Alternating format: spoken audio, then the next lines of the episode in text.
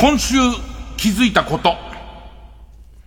ワールドカップ、始まったんだよね。始まったよ。見たもん俺。始まってるよね。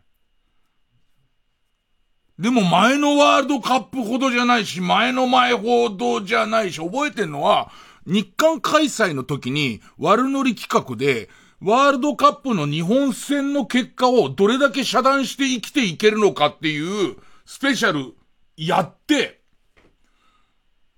もう瞬殺のメンバーも結構いたもんね。で、俺相当今でも覚えてるのが、相当頑張って遮断してたんだけど、えー、っと、国立競技場の周りを歩いてたら、風で号外が飛んできて、でいて、ロシア戦の結果を見るっていう、まさかの。いや、それこそあの当時ザキヤマとかも参加してたかな。ザキヤマとか、あと、えっ、と、えー、桐畑徹、桐畑徹がどれぐらい通用する名前かわかんないけど、みんなでとにかく、田代30にもいたかな。ごめん、ザキヤマ以外も、もう消息はわからない。えー、生きているということだけは確認してますけど、ね。で、みんなでとにかく遮断しまくるって言うんだけど、駅前でもなんかこう、えー、トラメガで、えー、日本おめでとうって言ってたりする声が聞こえちゃって、ダメって感じだったけど、今年は遮断しようと思えば、できちゃう感じが、するね。だから、知ったようなこと言うと、ドイツ戦日本が勝つと、まあ、引き分けるでもいいと思うんだよね。えっ、ー、と、それこそ、ドイツ戦日本勝つか引き分けるみたいなところでぐっとこう温度は上がると思うけど、ドイツ戦なかなかこううまくいかない。負けるんでもちょっとこう、えっ、ー、と、気落ちしちゃうような負け方したりすると、このまますんとしちゃうのかな？え、ラジオって一切放送ないの？ないよね。別に TBS ないし、多分、先週僕日本放送行ったんですけど、ね、えー、あのー、日本放送よくしてくれたよ。すごいよくしてくれた。ケータリングとかもすごい多かった。ピザから寿司からあったよ。ね。で、えっ、と、日本放送も中継、ラジオ中継ないって言ってた気がする。ねだからもうそれだけ高い。で、景気悪くてラジオ局も金ないし、向こう側も安売りしないしみたいことに多分なってると思うけど。だってあったよね。あの、ど、それこそ、えー、ワールドカップの中継を買ってる、TBS は買ってて、で、行ってこの番組やってて、えっ、と、1時から2時ぐらいまでは、えっ、と、番組やってますと。でいて、2時から TBS はワールドカップの日本戦に切り替わるから、その2時以降は、買ってないネット局もあるんで、そのネット局に向けただけの生放送をやろうみたいな、えっ、ー、と、やりなさい、みたいな時も、あったよね。だから、ドイツ戦でこう、ニューヒーロー誕生。まあまあ、ドイツ戦勝てばそれは盛り上がるんだけど、ドイツ戦勝った上に劇的でニューヒーロー誕生的な、その、えっ、ー、と、鎌田選手とか、鎌田選手か、とか、久保選手とか、あのあたりが、えー、劇的な点の取り方をしましたとかなると、まあ、盛り上がるんだろうけどね。なんか今のところはちょっと静、静かだね。えー、なんか生らしいことを言いましたけど。やりましょうか。はい、えー、月曜ジャンク伊集院光る深夜のバカ力。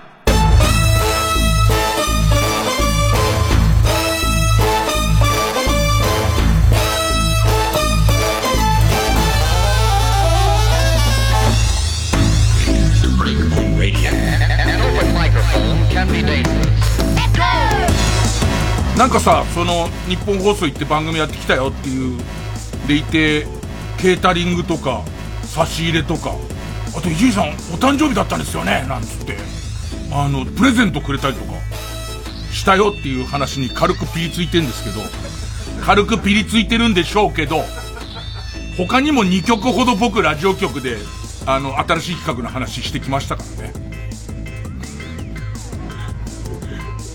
TBS からはなんか新しい企画をやりましょうって、あ、でも TBS あったね。まだこれオフレコ。まだオフレコ。まだオフレコだけど、金子ディレクターが、一本こう、あのー、まだ、まだ伊集院っていうパーソナリティは、噛めば少し味がするっていう、多分思ったんだろうね。珍しく金子がちょっとこういうことやりませんかって言ってきて、今、ちょうどそれをやるやらないとかっていう話はしま、してます。あと意外なところでは、これも細かいことなかなか言えないんだけど、えー、っと、円楽一門の、ね、円楽、六代目、その円楽一門の一番下っ端の、えー、っと、楽太くんっていう、えー、最後のうちの師匠の弟子。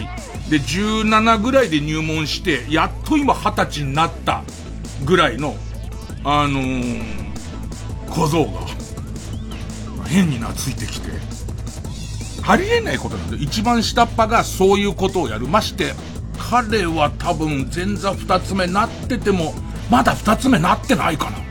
多分前座だよね。その前座っていうところで、なんかその企画を持ち込むとかありえないんだけど、あの、落語会をやりたいから手伝ってくれないかみたいな、厄介事を持ち込んできて。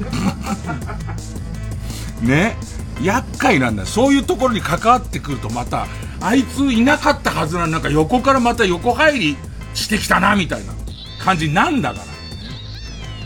ヒロミさん長く休んでたけど、キャリア的には後ろ下がんねんだみたいな、その感じの、ね。あの休んでる間も芸歴入ってる感じの、でもまあ、もともとあの人は、えっ、ー、と、たけしさんとかタモリさんも呼び捨てにするキャラだから、いいのかどっちなのかなみたいな、その感じになるから、その、あれなんだけど、ちょっとこう落語会を手伝ってくれませんかみたいな。でいて、あの、お、前いいのみたいな。お前その上の兄弟子いっぱいんだから多分その、えー、っと、円楽、六代目円楽一門だけでも相当数いるから、そうやって一番下の前座の頃に落語会やるとかしてね、その生意気やってて、やめちゃって、その人は今ラジオで頑張ってるけど、そういうことにもなるんだよっていう、その周りとの、その調和がうまくいかない、なんだよって言ったんだけど、だからそれをちょっと、落語はやらないまでも、ちょっと落語会を手伝いそうな素振りになったり。いろいろ聞いてると面白いよ、なんか。えっと、ちょっと話はこうくっついてるようで飛んでるようでなるんだけど、よく言ううちのそばの地域猫。で、地域猫、かみさんがこう餌やったりしてたんだけどさ、かみさんが家にいない間、まあ俺やるしかないからさ、あの、嫌なんだけど、嫌だっていうかめんどくさいんだけど別に。地域猫って俺の猫でもないし、ね。めんどくさいんだけど、まあ懐いてくれば嬉しいもんで、ちょっとこう餌やったりとか、あの、寒い日どうしてるかなみたいなことなんですけど。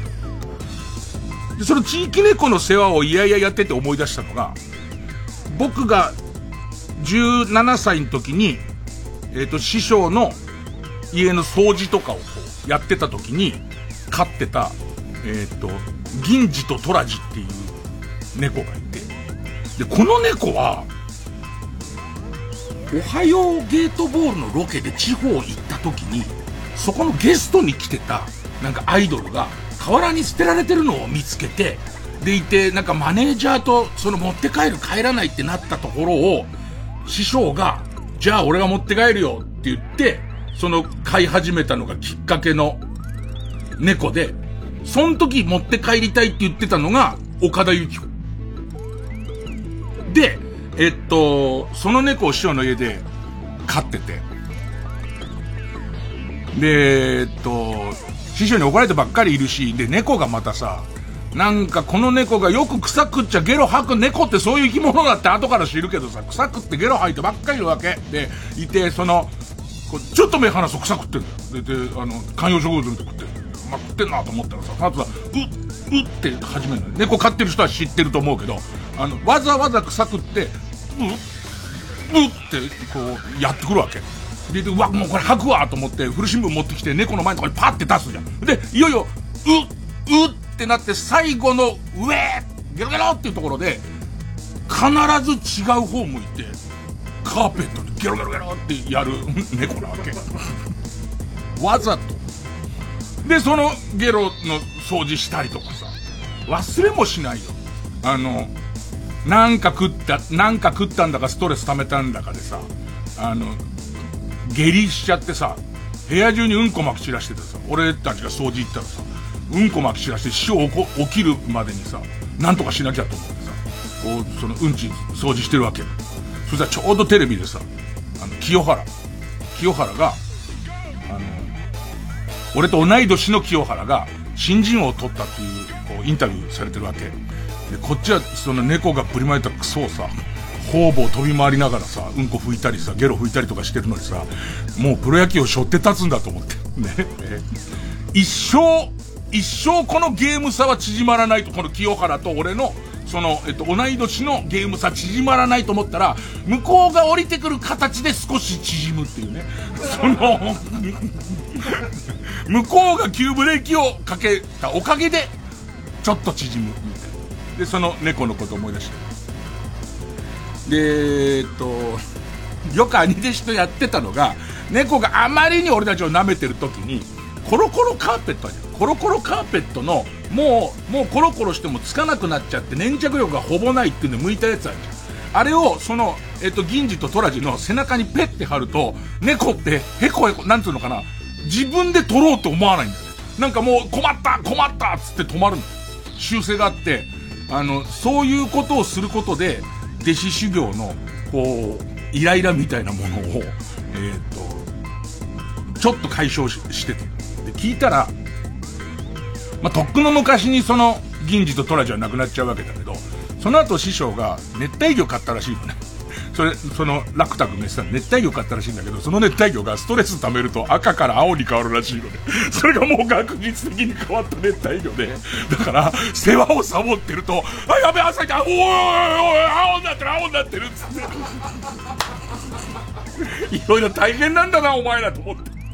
まあまあ、そんな話をやる、まあ落語、俺は落語やんないけど、落語会みたいのを今、やろうっていう、まあ、その彼の熱意、ね、熱意と無謀さ。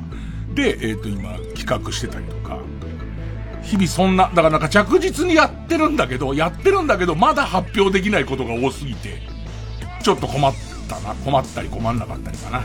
えー、曲、えー、泣き虫、えー、どうだって、フューチャリング、どの順番で読めるのいつもわかんない。えっと、曲名、どうだって、で、フューチャリングが北に達也で歌ってる、演奏してるのが泣き虫。これが正しい。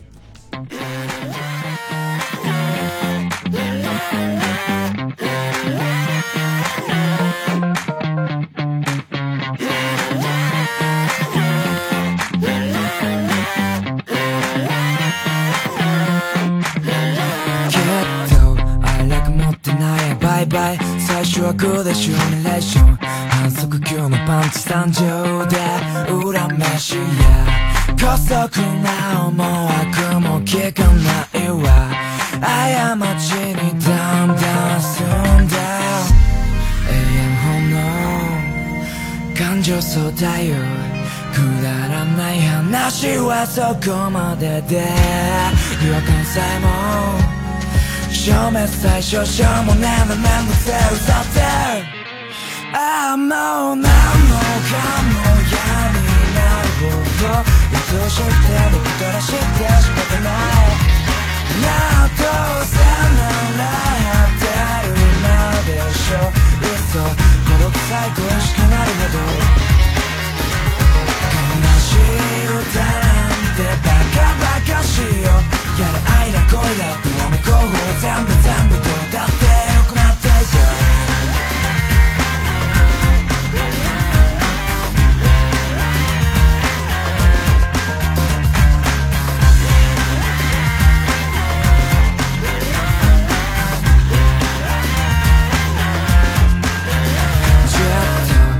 クライターに沿って徘徊最後は言うでオートメーション321のタイムロストでごまかして味わったザ・ピンナマツパリア髪切った君たちは味もしなくなって散々だ永遠本望感情そうだよくだらない話はここまでで偏見さえも幻滅最小少も何度何度ゼロだっ誰だってまとわりついた孤独にすがりついて生きたんだここに刺して怖くはないね今だけは誰からも見えないの。ああもう何もかも嫌になるほど。して満たして仕方ないなあどうせなら当てるまでしょ。いっそこの臭い恋しくなるほど悲しい歌なんてバカバカしいよ。やれ愛や恋だってあの子は全部全部どうだって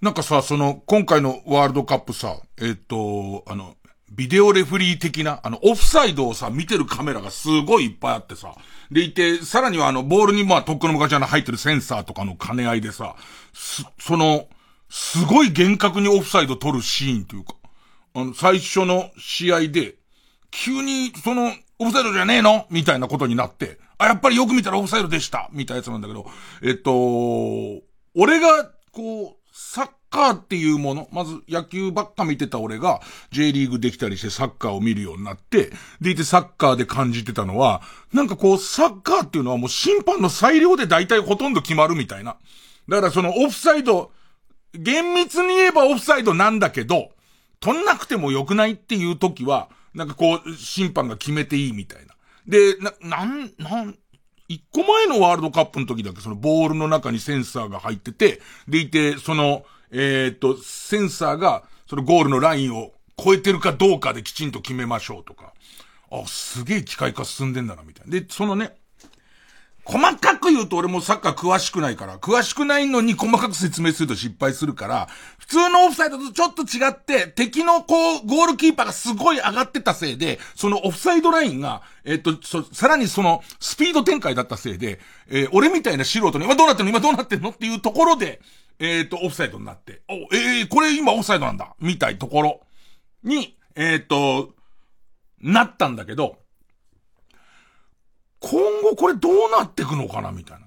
野球は、えーっと、ビデオ審判入れようとして、えーっと、メジャーとかは、リーグによってはそのストライクゾーンを、あの、割と下の方のレベルの、えーリーグで試そうっつって、えーストライクゾーンを、えーっと、センサーで見る、ロボット審判みたいなやつを、まあ、これも、ロボット審判にしてみたら、ルール上はこっからここの高さはストライクで、えっ、と、まあ、膝から、えっ、と、胸のマークのところまでの高さに入ってるか、ホームベースの上空に、縦はだから膝から胸の高さ。で、横はホームベースの幅。で、ここを一瞬でも通過してキャッチャーが取ったら、えっと、えっと、一瞬でも通過したら、ストライクっていうルールなんだけど、これを厳密にセンサーとコンピューターでやると、えー、一瞬、こう、ベースの一角にかすって、上を通って、えーっと、右バッターの土手っ腹に当たるようなやつもストライク出るらしいの。なんとなく審判の裁量は人間の裁量でやってるから、それ取っちゃうのっていうやつ全部入っちゃうから、今は謎のそのセンサーとカメラと人何人かみたいなやつでいろんなことでやろうとはしてるもののやれないとか。で、えっと、いつの間にか、えーっと、リクエストっていう、サッカーでいうところビデオ判定と一緒のリクエストで、いっぱい撮ってるそのカメラを見て、やっぱりアウトって言ったけど、セーフだみたいの出てきてさ、俺すげえ思うんだよ。今後さ、じゃあその、機械化されていくじゃん。機械化されてってオフサイドみたいなものはもう機械が見ますよとか、ストライクは機械が見ますよってなった時に、審判目指す人って、どうすんの？だってさ、プロ野球の一軍では、えっ、と、サッカーのその一番トップの、一番いい試合では、その、コンピューターがやるってことになってるわけだから、その、頂点の先進っていなくなるわけでしょ。頂点の、その、えっ、と、まあ、えー野球で主審っていう、その、審判は、ロボットになるわけでしょ。だけど、これが機械的に変えないリーグまでは、この人たちは人なわけでしょ。そうするとさ、最終的にプロになれないポジションの審判の人って、何を目指して、その、やってくの？何を目指して育成されていくのかが、よくわかんねえな、みたいな。そんなのを、ちょっと思ったり、ちょっと思ったりし、してます。ね。えー、一回 CM。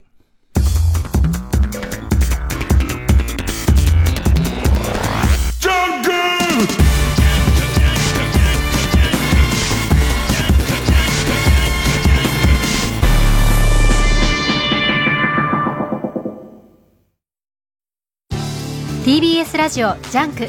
この時間は小学館中外製薬マルハニチロ他各社の提供でお送りします。ラムこれなんだ？ダーリン知らないのね？新作アニメ放送中の「うる星やつらコミックス復刻ボックス」だっちゃ。特典付きで4ヶ月連続発売中だっちゃ。へえちょっと読ませて。うちが先だっちゃ。小学館中外製薬学園僕はどれだけ努力してもどうせボンボンだからと言われてしまうんです。おフランス語でボンは良い。つまり、ボンボンだからは褒め言葉かもしれません。褒められてるんだ。あなたはボンボンで、平凡で、凡人で、ボンドのようにベッタベタで、会うのはボンと正月ぐらいがいい人褒められてますか？TBS ラジオ主催加藤時子ほろ酔いコンサート2022加藤時子の年末恒例ほろ酔いコンサートが今年50年を迎えます。12月11日横浜館内ホール。12月26日27日は有楽町ヒューリックホール東京いずれも夕方4時開演。チケット予約はトキコプランニング。03-3352-3875ご来場お待ちしています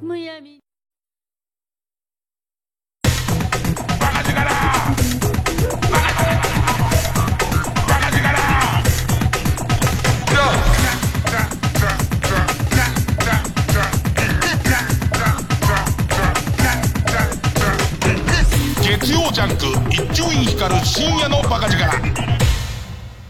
なんかこう、審判、審判に、えー、っと、文句言ったり、自分のひいきのチームが不利だったりとか、まあ、まして僕は草野球やるから、自分のチームに不利だったりすると、こう、文句言うし不満たらたらでやるものの、でもその人の曖昧さみたいのないと話になんないなみたいなとこもあって、サッカーって割とさ、えっ、と、このプレーはファールなんだけれども、そのファールした側にことさら有利に動いたわけでもないし、見なかったことでね、流しますっていうのを最初に見たときに、あ、サッカーってすごいな、みたいな。あ、サッカーの考え方って、えっ、と、こういう考え方なんだと思ったんだけど、その間にこう中途半端に機械が入ってくると、おそらくその機械が馴染むまでとか、その機械が納得いくクオリティになるまで、えー、と、おそらく、裏目に出ることも増えてくると、ストレスが溜まることが増えてくると思って、どうなんかねっていう、いつかその、機械と人間が、えー、いい感じに調和して、えー、っと、サッカーが面白くなるんならまあいいだろうし、野球が面白くなるんならいいだろうと思うし。でね、えっと、すげえなと思ったのが、え野球もちょっとずつルールが変わってってて、変わってって、俺らが高校野球やってる頃にはなかったようなルールとかも増えてて、この間も、えー、っと、大阪桐蔭と、他クラークなんとか高校の試合で、えっと、ピッチャーが投げる寸前までは声出していいと。敵ベンチが、あ、ピッチャーの黄金だぜとか、ね。ピッチャー関東方形の、やや、やや緩めのやつだから、えー、少し痛いの我慢すれば向くことはできるけれども、なんかずっと違和感だぜ。俺じゃんか、ピッチャーじゃん。俺投げてんじゃん、大阪遠いんで。ね。で、えっと、そういうのを、ピッチャーがもう投げるときはやめなきゃいけないっていうルールを、俺らの子なかったんだよ。なかったけど、どうやらそれがルールでできてるらしくて、で、そのクラ、クラーク高校の審判が、いい加減にしようこの野郎つって、いつまで、いつまでやじってんだみたいな話になって揉めたっていうのを聞いて、あ、それダメなんだみたいな。あと、セカンドランナーに出て、セカンドランナー出るとキャッチャーが真正面で見えるじゃん。キャッチャーが真正面で見えるから、で、キャッチャーのサインを見て、でいて、バッターに伝達するっていうのは、全然ありで、えっ、ー、と、細かい、その、なんつうの？えー、球種まではわかんないけど、キャッチャーがインコース構えてれば、そっち側の方にこう手を出すとか。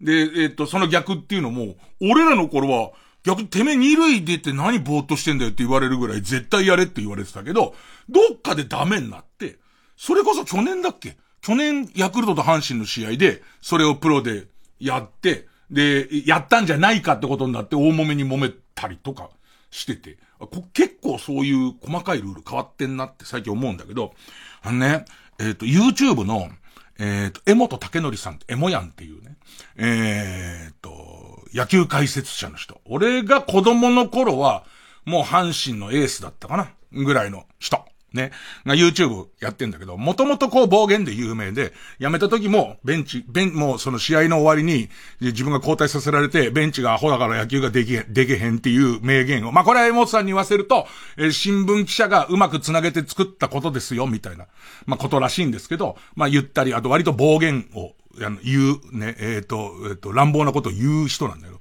この人が、えっ、ー、と、YouTube やってて、で、えっ、と、自分とこう、同じ頃に一緒に野球やってた佐藤道郎さんっていう、アブさんの一桁の間に出てくるぐらいの人。ねえ、ぐらいのプルさんの人。佐藤道郎さんっていう人とこうずっと対談してる中でね。なんつったやるかな。それ、そ、それ、それ言うんだっていうか えっと、どれぐらい当時サイン盗みがすごかったか。今はその、えー、っと、絶対ダメなの。今はサイン盗みはもうご法度ってされてるんだけど、どれぐらいすごかったかっていう話で、で、その当時のなんか、ノムさんは名監督って言われてるけど、えー、サイン盗みがすげえ上手かったっていう話が始まって、でいて、その、えー、っと、キャッチャーのサインを、どっかで盗んだら、えっと、センターから、センターのバックススクリーンの横に双眼鏡で盗んでる人がいて、でいて、その盗んでる人がメガホンを振って休止を知らせるっていうことをやっていたって。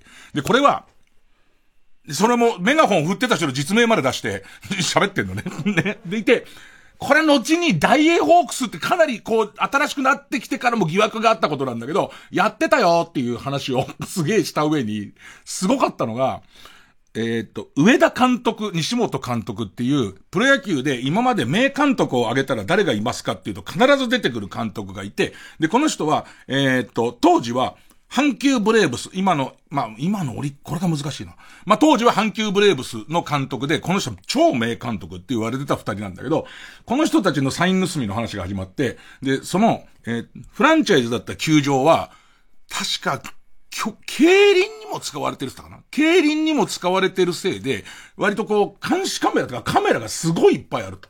で、そのカメラの映像で全部コーチとかのサインを分析してると。でいて、えっ、ー、と、勝てたんだっていう、あ、そ、それ、すごい、え、あ、そうですか？みたいな、俺たちからしてみたら。で、さらにはノムさんのすごいのは、絶対盗まれとると。ね。で、自分も盗んでるから、ね、サイン盗まれてるってなった時に、急に阪急ブレーブスの控えキャッチャー、まあ、ブルペンキャッチャーみたいな控えキャッチャーをトレードで取って、お前、阪急はどうやって盗んでるっていう話を聞くっていう それをさらっとしてたおじさん二人が。ねえ、おじさん二人がすげえそれをさらっとしてて、まあまあ、なんかこう、そういうこともあったと聞くよ。で、ましてやね、サイン盗み絶対ダメって言われてるのは最近のことなんですよ。昔はそのサイン盗み、癖盗みも技術のうちって、まあある程度捉えられた時期があるから、ここのとこすごいグレーなんだけど、すげえな映像でちゃんとその当事者二人が実名上げて喋ってるっていうのが、かなり迫力あって、なんか俺の中での、当時の阪急の強さと、あの二人の名監督ぶりと、当時にしてはだから相当ハイテクな、えことをして、あな、や、やってたんだな、やってたんだなっていうのと、なんかその、最終的にえ、え、えもやんも、江本さんも、佐藤道郎さんも、ちょっと言い過ぎたかなっていう感じになって、それだけ野球に一生懸命だったってことだよねみたいな。どう勝利に対して、勝利に対して一生懸命だったっていうことだよねみたいので、終わってたけど。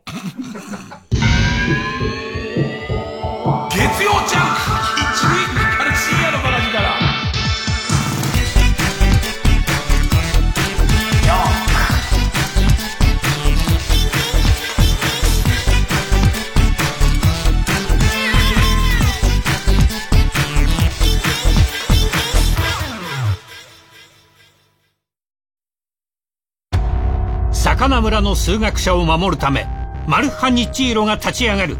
サカナクロスという画期的な発見を敵の手に渡すな。次回「パイレーツマルハニチーロ」掛け算で魚の魅力無限大。サカナクロス。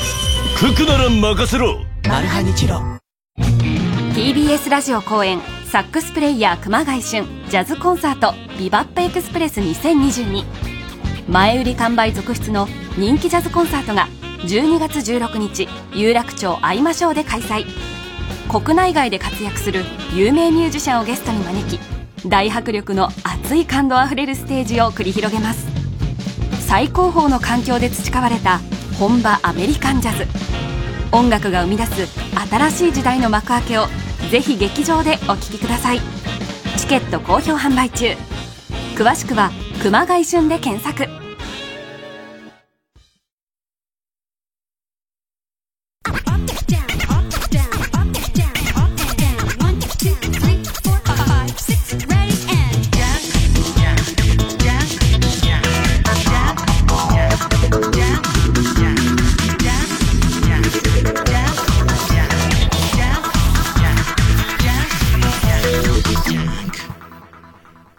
えて老害さん。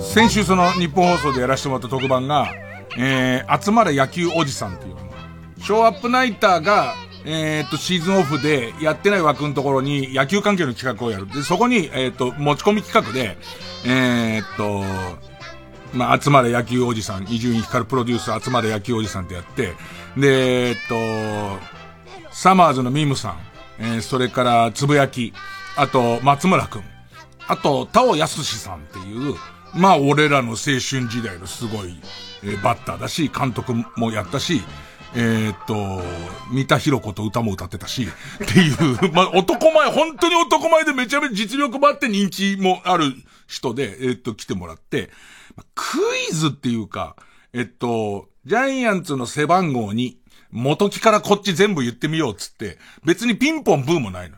早押しボタンもないの。えっと、あの、あの人じゃないかなみたいな。うわ、名前が出てこねえんだけどみたいなのをずっとやってるクイズで、で、僕からしてみたら、そのキャスティングの中にその松村くんを入れてもらったのは、松村くんのその記憶力がすごいから、多分松村くんがいてくれれば、あの、えっと、わかんないまま時間が過ぎちゃうことはないだろうと思ったんだけど、まっちゃんもさすがに俺と同い年55歳になって、あの男も少し記憶力っていうかこう、少しポンコツになり始めてて、えー、なんていうの、記憶は入ってんだけど、引き出しが開かないわけ。うわ、あの人です、あの人ですつって。で、全部出身校とか言えるのね。となんとか高校で、なんとか高校でって言うんだけど、名前が全然出てこない。で、挙句の果てに、その年あれですわー松本明子がデビューした年でもういらないよ、その話はっていう。その引き出しはむしろ開けなくていいよっていう引き出しを、ガッパンガッパン開けてて。で、まあまあ、その、楽しくやらせて、おじさん同士キャッキャ楽しくやらせてもらったんですけど、で、その時言ってたのが、またそういう特番とかやれる機会があったら、頑張って当時のおじさんたちが、あの、落合選手って今で言うとどんなバッターなんですか？とか、例えば僕もわかんないのは、長島茂雄の全盛期っていうのは、どんな選手なんですか？みたいなやつを、えー、っと、若者世代に、とかくこう、老害世代はそんなこともしんねえのかよっていうのが一つと、記憶を美化しすぎてリアルじゃないっていうのが、また一つあるので、ここんとこをちゃんと調整できる野球おじさんたち集まって、なんか言う企画とか、できないかな、みたいな話をちょっとしてましたね。だから、江川すぐる、江川、だから困っちゃったのが、江川すぐるってどういうピッチャーでしたかっていうと、僕からしてみると、藤川球児が完投するっていう感じ。その、えっ、ー、と、リリーフの、リリーフで猛烈に伸びる球を全力で1試合あたり15球ぐらい投げる藤川球児が先発して完投する130球その球を投げられる感じみたいな。そういうのどうよって。ただ困っちゃうのは藤川球児も引退してるじゃん。そうするともういよいよこう、もう一台真ん中置かなきゃならないのが大変だなと思いつつ、まあまあ、とりあえずは、えー、若手の質問に、えー、老害が答えていくコーナーです。えー、まずは、ペンネーム、ベルファイアのゴールデンアイズ2。ねえ、老害。老害が若かった頃って、ラジオで喋ってる人の顔は基本的にわかんなかったんでしょ？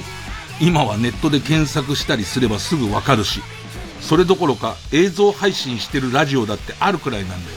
ってことは、老害たちって、その人の顔をイメージしながらラジオ聞いてたの。本当の顔を知った時、イメージと違ってドン引きしなかったの。これはね、今以上に、テレビで売れたからラジオっていう感じじゃなかったから、あの、テレビに出る前の人とか、下手すりゃフォークシンガーみたいになってくると、テレビ出ない主義の人が、ラジオ喋ったりとかしてて、さらにネットがないから、その、ラジオ喋ってる人の顔全然わかんないっていうのはね、まあ当たり前のことだったかな。三宅裕二さんがあんなとぼけたおじさんだと思わないもん。普通、なん、別に三宅、これも面白いもんで、えー、っと、ビートたけしさんのオールナイトニッポン木曜日にあって、その後に谷山博子さんのオールナイトニッポンっていう、こう、フォークシンガーの女の、女の、あの当時では女の子の、すっごい可愛らしい声の、えー、っと、方が、えー、やってるわけ、ラジオやってるわけ。で、俺多分、中学校3年ぐらいかな。もうす、そのしたら、ある日、あのー、たけしさんがトークの中で、この後やってるよ、谷山ひろ子ってのがよ、もう、あれは、その、五月、壊れた五月人形みたいな顔してるじゃねえかって言ったのね。恐ろしいもんで、谷山ひろ子さんの顔がわからないまま、そこをたけしさんがそんなこと言うもんだから、その前の週まで、すっごい可愛い俺なりの女の子が喋ってたのが、その週の2部から、5月人形が喋るようになるのよ。もう。その感じってすごくて。で、しかも、前の日までどんな顔してたかが全くもう思い出せなくて。で、一旦5月人形になっちゃったから、その後たまたまレコード屋さんのジャケットに谷山ひろ子さん見っけた時には、あの、なんだ、割かし綺麗じゃんってなってるけど、一旦5月人形行ってるからね。しかも、壊れたって言ってるから。その感じだったなみんなだから、誰の顔もわかんないまま、漠然とこんな顔だろうと思って、聞いてて、何かの表紙に分かった時に、すごいショックを受けると同時に、前の顔が一気に思い出せなくなるっていう、自分の頭の中で喋ってた、どなたかわからない人みたいのが、こう急に、あの、いなくなっちゃう感じ。もちろんご多分に漏れず伊集院光も、伊集院光なんかもう実体がないまま喋ってるから、嘘ばっかついて喋ってるから、だから、もう勝手に想像したのと、名前の漢字と全然違うんで、ずいぶんご迷惑かけましたね。えー、いっぱいいたな、で、特に日本放送が、ラジオ、その、専門局だから、ラジオ専門局で、当時その、いわゆるこう、映像の出ることが、ほとんどなかったせいで、これ上手な言い方難しいな。日本放送出入りして、その上、今そういう人たちが偉くなってるから。トーク力メインでアナウンサーを取っていたよ。ねトーク力の優れた人を、もう撮っていた。ね。でもさ、後にさ、この、ネットで、こう映像出るようになったりとかするとさ、ちょっとそのトーク力メインだけで撮れるかっていうと、少し難しい。もちろん金備えた人はいましたよ。いるに決まってるんじゃないですか。当時から。両方二物を与える人なんかいますよ。当然いました、いましたよ。じゃ、二人いました。ね。ね、二人いましたって言っとけ大丈夫だ。一人いましたが二人いましたって言っとけ大丈夫なんですからね。そんな感じですね。ペンネーム、アナログマ。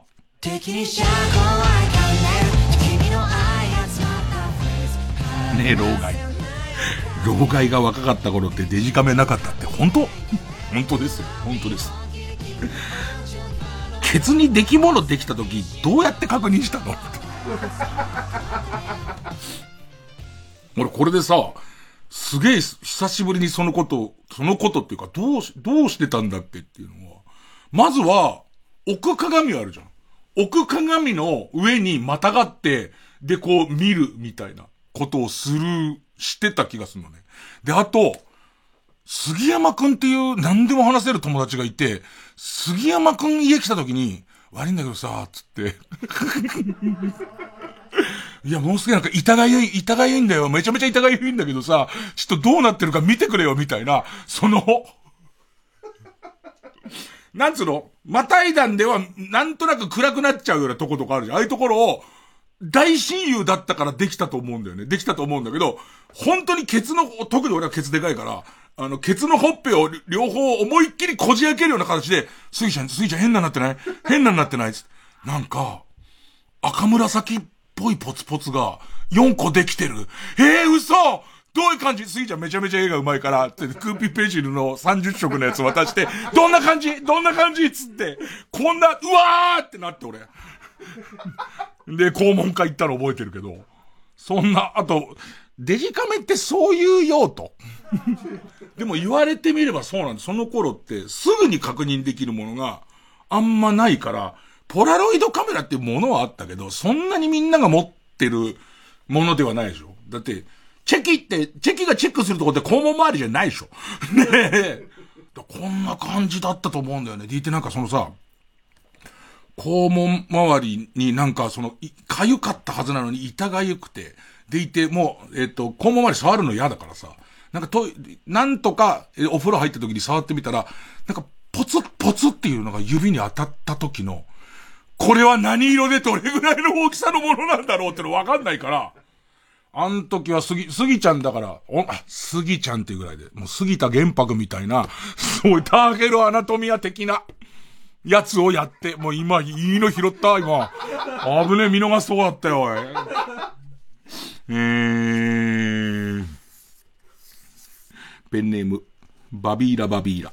誰かが描いた日じゃなくてねえ老害。今はクレジットカードがあるけど、老害、老害の頃には、老害の若かった頃には、えー、老害の頃にはなかったんでしょ？昔海外旅行の時の支払いってどうしてたの？直接現金持ってってたの？だとしたら、為替レートで変動したりして、10万円持ってたのに現地に着いたら8万円分になったりしてた。してたよ。してたし、えっと、成田で両替できんだけど、成田で両替するか、えっ、ー、と、向こう着いてアメリカで両替するかみたいなもちょっと違うんだよね。で、それで迷ったり、空港で両替する、香港とか初めてって行った時に、空港で両替するのと、街中にあるその両替所で両替するのと、その両替所によってもちょっと違うんだよね。で、そういうのを睨みながら両替するのと、あともう今は誰も使わなくなってる、もうなくなったのかなトラベラーズチェックっていう、個人用の小切手帳みたいのがあって、なんかその、買っていくんだよね。買ってって、で、その小切手にサインすると、えっ、ー、と、ドルでお金が払えるみたいな、やつとか、そんなん使ってたな。クレジットカードなんてほんと最近も、最近で、でいて、俺だから初めてニューヨーク行った時に、とにかく大金持ってるじゃん。そのニューヨークで使おうと思ってる大金いっぱい持ってるから、必ず、あの、えー、っと、恐喝みたいのに会った時に、強盗みたいのに会った時用の財布と分けとけって言われて、で、分けて、で、えっと、ボトルアタッカーとで初めて会って、えー、っと、俺の持ってた、ぶ、ドーンってぶつかってきて、で、えっと、瓶が割れて、で、これ俺の持ってた米津が、もう完全にこう、ばらまかれちゃったよと。ね、高い、高い米津なんだっつって、で、まあ、高いワインなんだっつって金を取られんだけど、その時に、多く入ってる方の財布を出すっていう謎の。で、その多く入ってる方の財布を持ってかれ、持ってかれたっていう。でいてすげえ悔しくて。で、えっと、その時に、とっさに思いついたのが、泣き顔で悪口言うっていう。要するに怒った、バカ野郎てめふざけんじゃねえぞ、これぶち殺すぞ、この野郎つって。おめえなんか怖くねえからなっていうのを、怖い顔で言ってると戻ってきて刺されるかもしれないじゃん。だから泣き、泣いてる顔のまま、バカ野郎お前本当にぶっ殺すってめえつってると、あいつただ単に泣きべそ書いてるだけだなって思われるっていう。覚えてんなキャッツシアターの前。キャッツシアターの前だよ。で、しかもキャッツシアターの前で、行ったら2週間前にキャッツ終わってんのよ。だってそんなさ、2週間前にキャッツ終わってんのに行っちゃって呆然としてるやつかもんなかったら誰かもんだよって話にゃ。ねえ。誰にぶつかるためのボトルアタッカーだよって話じゃん。ね。あいつはその、すぐにそのチャンスをものにして、金取られましたね。えー、もう一個ぐらい行きますかね。ペンネーム原田鈴カステラ。ねえ、老害。電、電子レンジがなかった昔はどうやってお弁当を温めていたの？アルミみたいな銀色の弁当箱って明らかに放射熱でご飯冷えちゃうじゃん。お弁当の時間の直前までまたぐらにギュッと挟んでいたの？あのー、部屋に教室にストーブがあるんですよ。ストーブがあって、で、そのストーブ、本当にあのガスの猛烈な火力の、で、このストーブ超巨大なんですよ。超巨大な、な、業務用のポリバケツあんじゃん。あれより二回りぐらいでかい大きさの巨大な、えっと、1メートル大げさ？直径1メートル、高さ1メートル20ぐらいの筒の猛烈な火力の、その、えー、ストーブ。で、今考えたら、40人、子供いっぱいいるから40人も45人も教室にいるんだよ。その教室の右前にそれドンってやって、後ろまでするそのあったかくしようとしてるわけだから、火力がめちゃくちゃすごいわけ。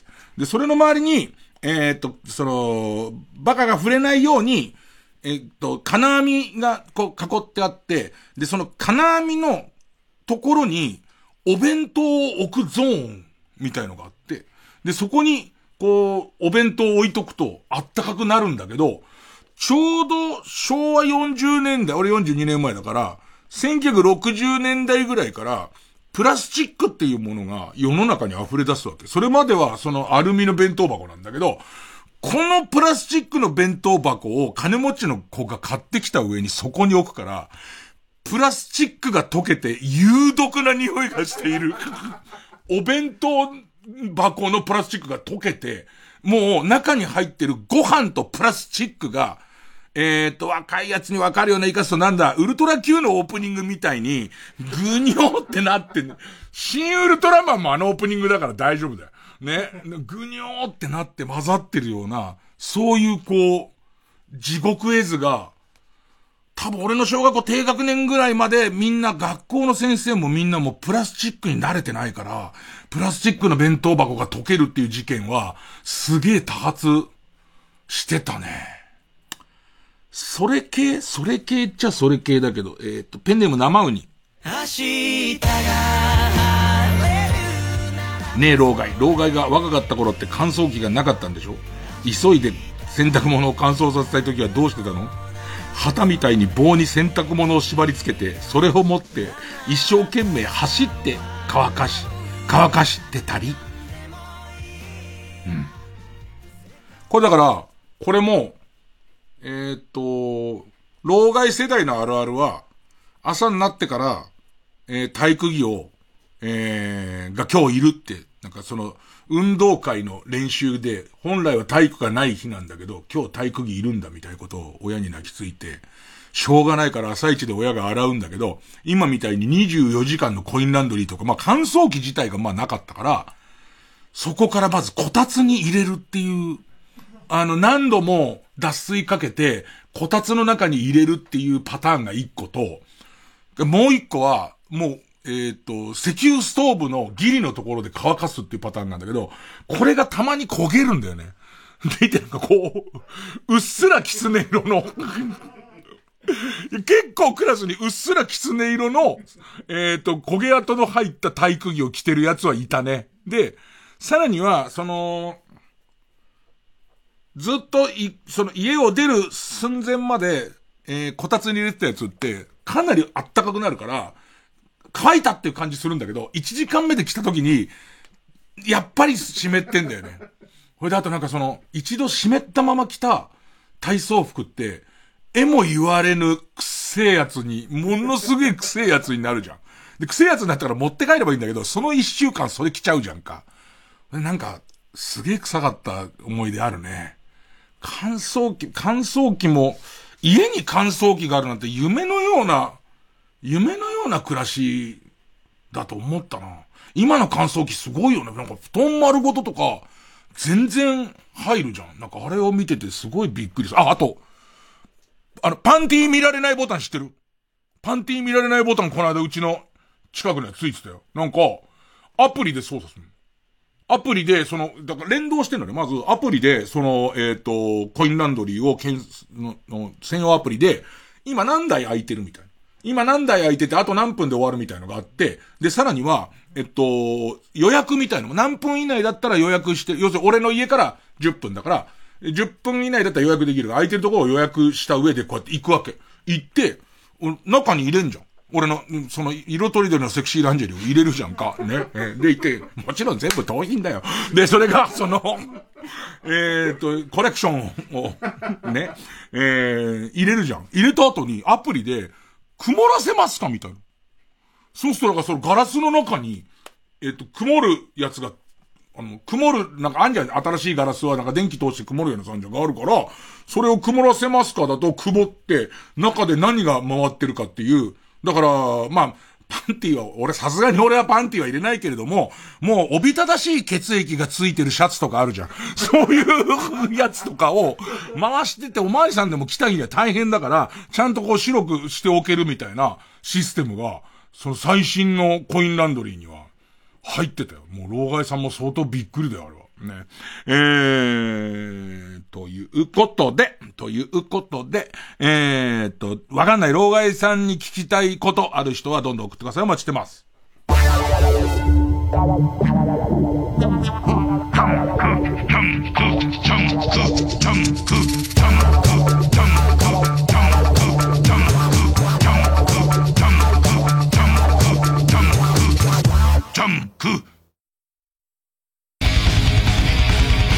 ここでセックスマシンガンズの燃えろジャパメタをお聴きください。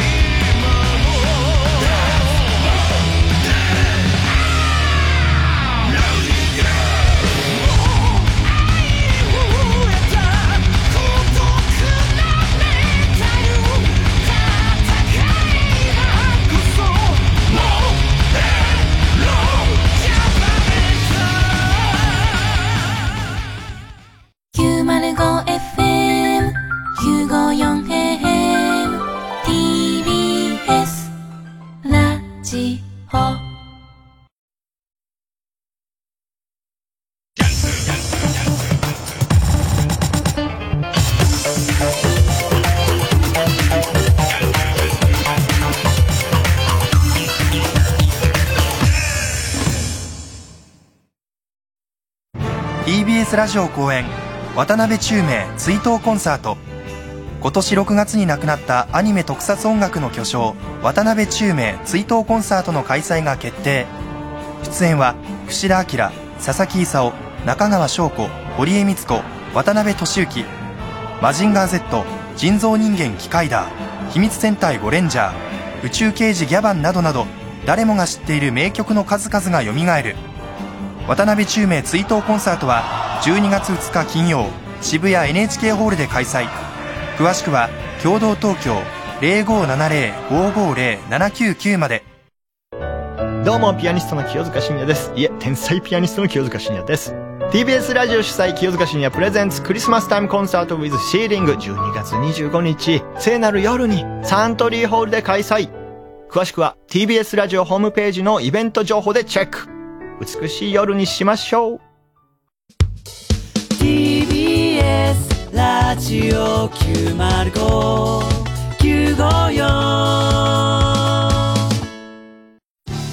TBS ラジオジャンク。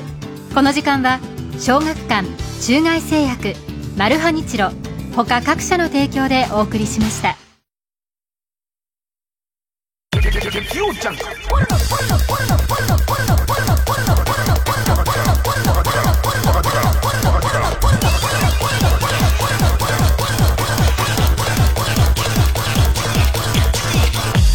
深夜のバカ力。でもそう考えるとさ、今はさ、お弁当ってどうしてんの？生徒の分の、えー、電子レンジなんかないし、さすがにないでしょ？さすがにないよね。って考えたら、えー、もうあったかいことは諦めるってことでしょ？じゃあ俺らの方がいいじゃん。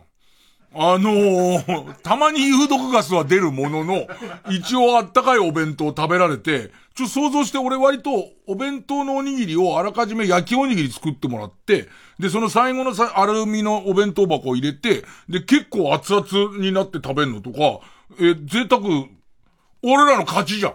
ただ、有毒ガスはたまに出るよ。それはしょうがないよ。ねえ、有毒、もう頭ガンガン痛くなってきて、はぁって思ったら、あ、小見田さんの弁当箱がドロドロに溶けてるっていうのは、それとはもうね、しょうがない。しょうがないですね。ええあの、少しの犠牲を払うことになりますね。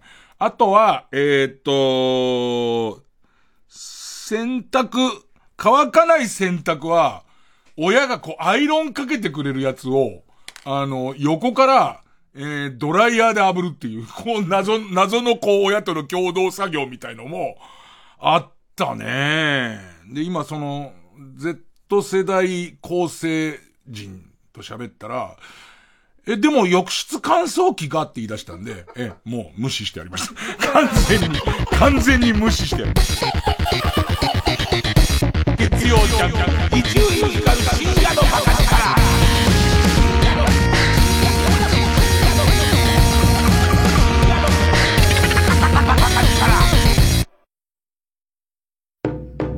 立川談春です。12月、有楽町朝日ホールで独演会やります。12月の落語といえば芝浜。TBS ラジオ公演で12月6日、7日、今までの芝浜。12月13日、14日、これからの芝浜。確実、昼、夜公演がございます。チケットは全席指定5000円でチケットピアほかプレイガイドで絶賛販売中です。詳しくは TBS ラジオのホームページイベント情報をご覧ください。今までの芝浜、これからの芝浜。端的に言うと、2種類あると。ね。だから芝浜変えると。大丈夫か俺。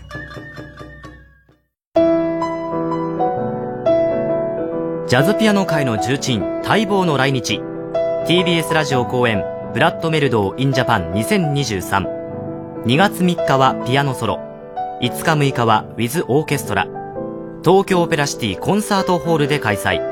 ウィズオーケストラのプログラム詳細は公式ページをご確認ください。詳しくはサンライズプロモーション東京0570-003337 0570-003337または TBS ラジオホームページのイベント情報まで。三井住友信託銀行主催 TBS ラジオ公演私遺産。忘れられない人。残しておきたいもの。守り続けたいこと。あなたが誰かに伝え残したい人物ことを400字でご応募ください。締め切りは11月30日。私遺産で検索。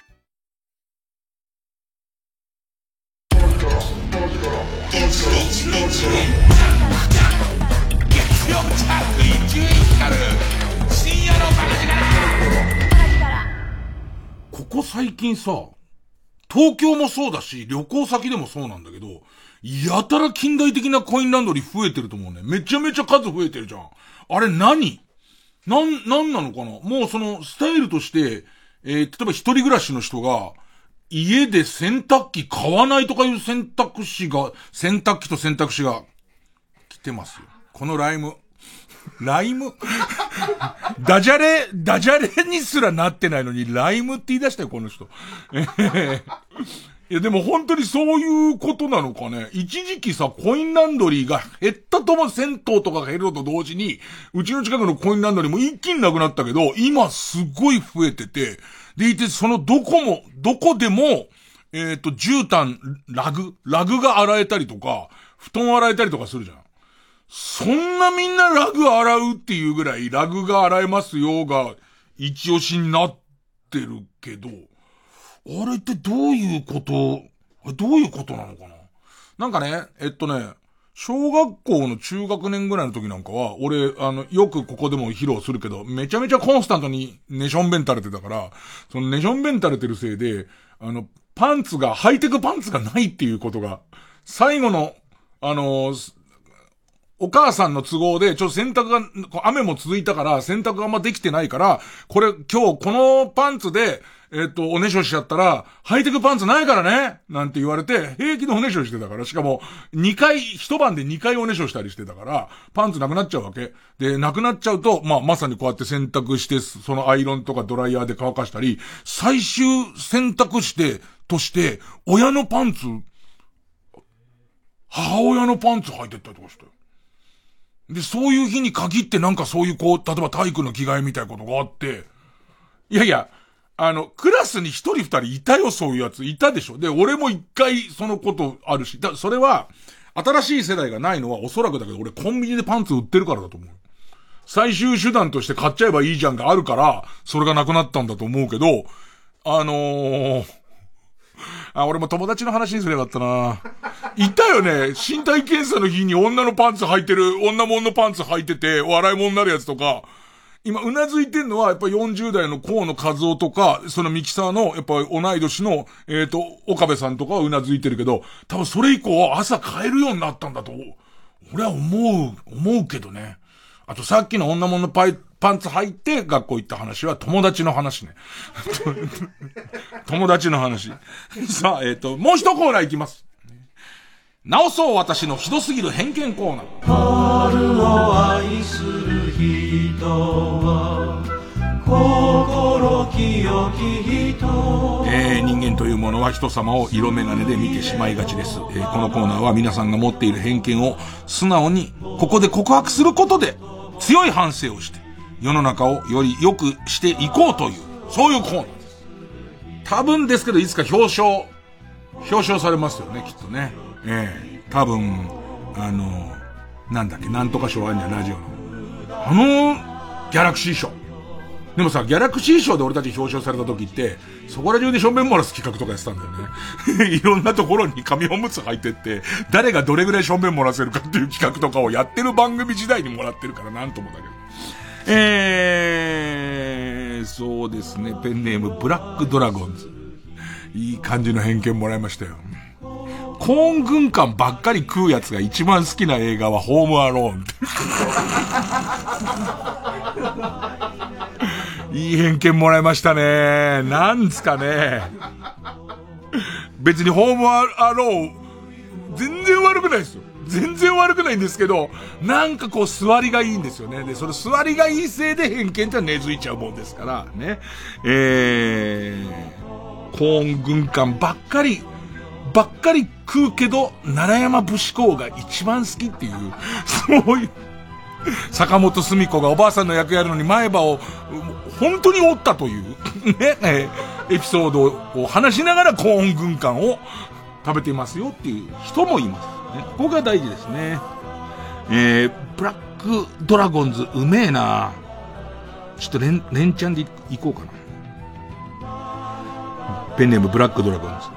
お祭りで、綿菓子を男にねだる女は、女から嫌われている。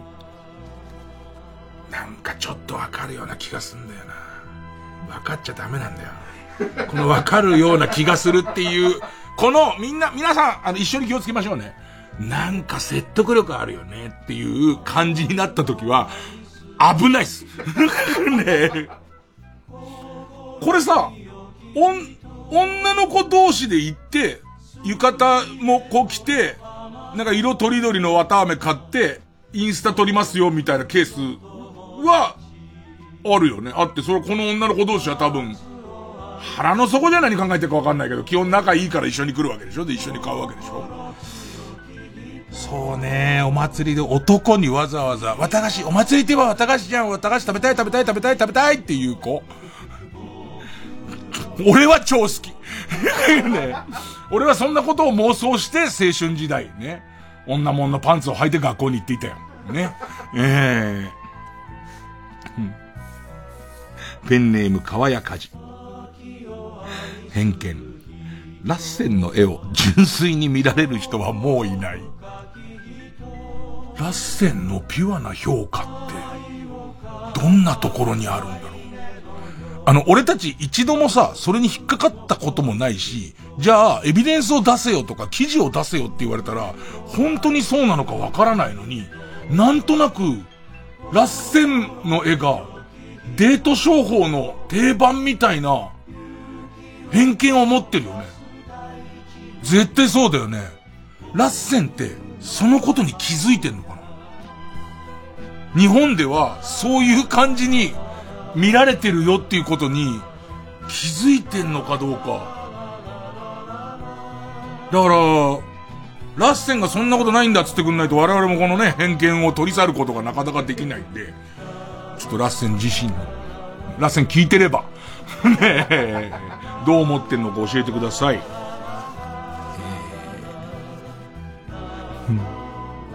ペンネーム、北あかりの目覚め。激辛好きを公言しているアイドルは、誰かが、お前はもう十分頑張ったよ、と言ってくれるのを待っている。そうなんだよね。うん。でもそう思っちゃうともう、ファンになっちゃうかもしれない。そう思ったらファンになっちゃうかもしれないけども、ね、えー、ペンネーム、原始、男性は月であった。あ、いい、いい偏見出してくんな、おい。マスクなしでコンビニに入ってくるやつはタバコを買う。これこそ今問題のやつですよね。その本人の裁量でマスクとかするべきだし、マスクするしないっていうのはその、その人の判断だって別にそれ以外のことに何にも関係ないにもかかわらず、なんかここが、お前、お、この心の隙に、心の隙に入っちゃうんだよね。ソフィーと双子の姉妹。パンツェッタ・ジローラモは、半立ちのことをアルデンテという。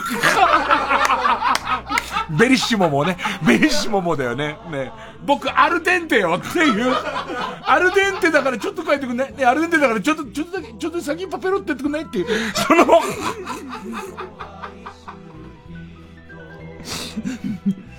笑ってる場合じゃないんだって、こういう偏見を俺たち世の中なくさなきゃいけないんだから。ギャラクシー賞をもらうんだから俺たちが減らしたっていう、減らしたっていうことで。ね。ええー、しょうがねえな、おい。えー、ペンネーム。ペンネーム、飛んで火にいる夏の寿司。ティモンディ高岸に子供ができたら、ツイッターで、やればできる、とか、どうしようもねえ、お下劣リプライが、複数件、すぐ飛んでくる。どうせ。どうせっておかしいんだよ。このコーナー告白してるの最後、どうせっつっちゃってか。どうせ飛んでくんだろ？そういうやつなんだろ？みたいな。あのー、スポーツ新聞はさすがに書かないか。ここまでスポーツ新聞は書かないだろうけど、まあまあツイッターはこれがすごい来そうな気もするな。どうせ。ねえ。えー、これどう？ソフィーと双子の姉妹。料理研究家のレシピ本は一冊目が一番うまい。そうじゃん、何年もやってきて、そうじゃんじゃねえんだって。そうじゃんって言ってたらギャラクシー賞もらえない。何年もこう、いやいやいやいや、そんなことはない。そんなことはないです。わかりやすいのを最初に出す。作りやすいのを最初に出して、で、その後、味の凝った、その人の信頼を得るわけ。作りやすいやつを。ね。今、自分に言い聞かせてんだから、これ。別に、リスナーのみんなに何か言ってんじゃない。自分に言い聞かせて、そうだよ。まずは、えっ、ー、と、作りやすいものを、すごく主に作るじゃないですか。それで、それを作って美味しいって言ってくれる信頼ができたこの2冊目からは自分の読者ですから、少しこう難しいパプリカが、黄色のパプリカがあった方がいいみたいなことも要求できますんで、2冊目の方が上手くなることだってあります。はい。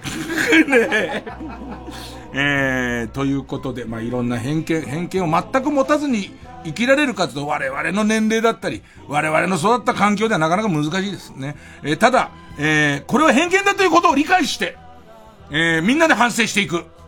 そういうコーナーなんで、ギャラクシーをください。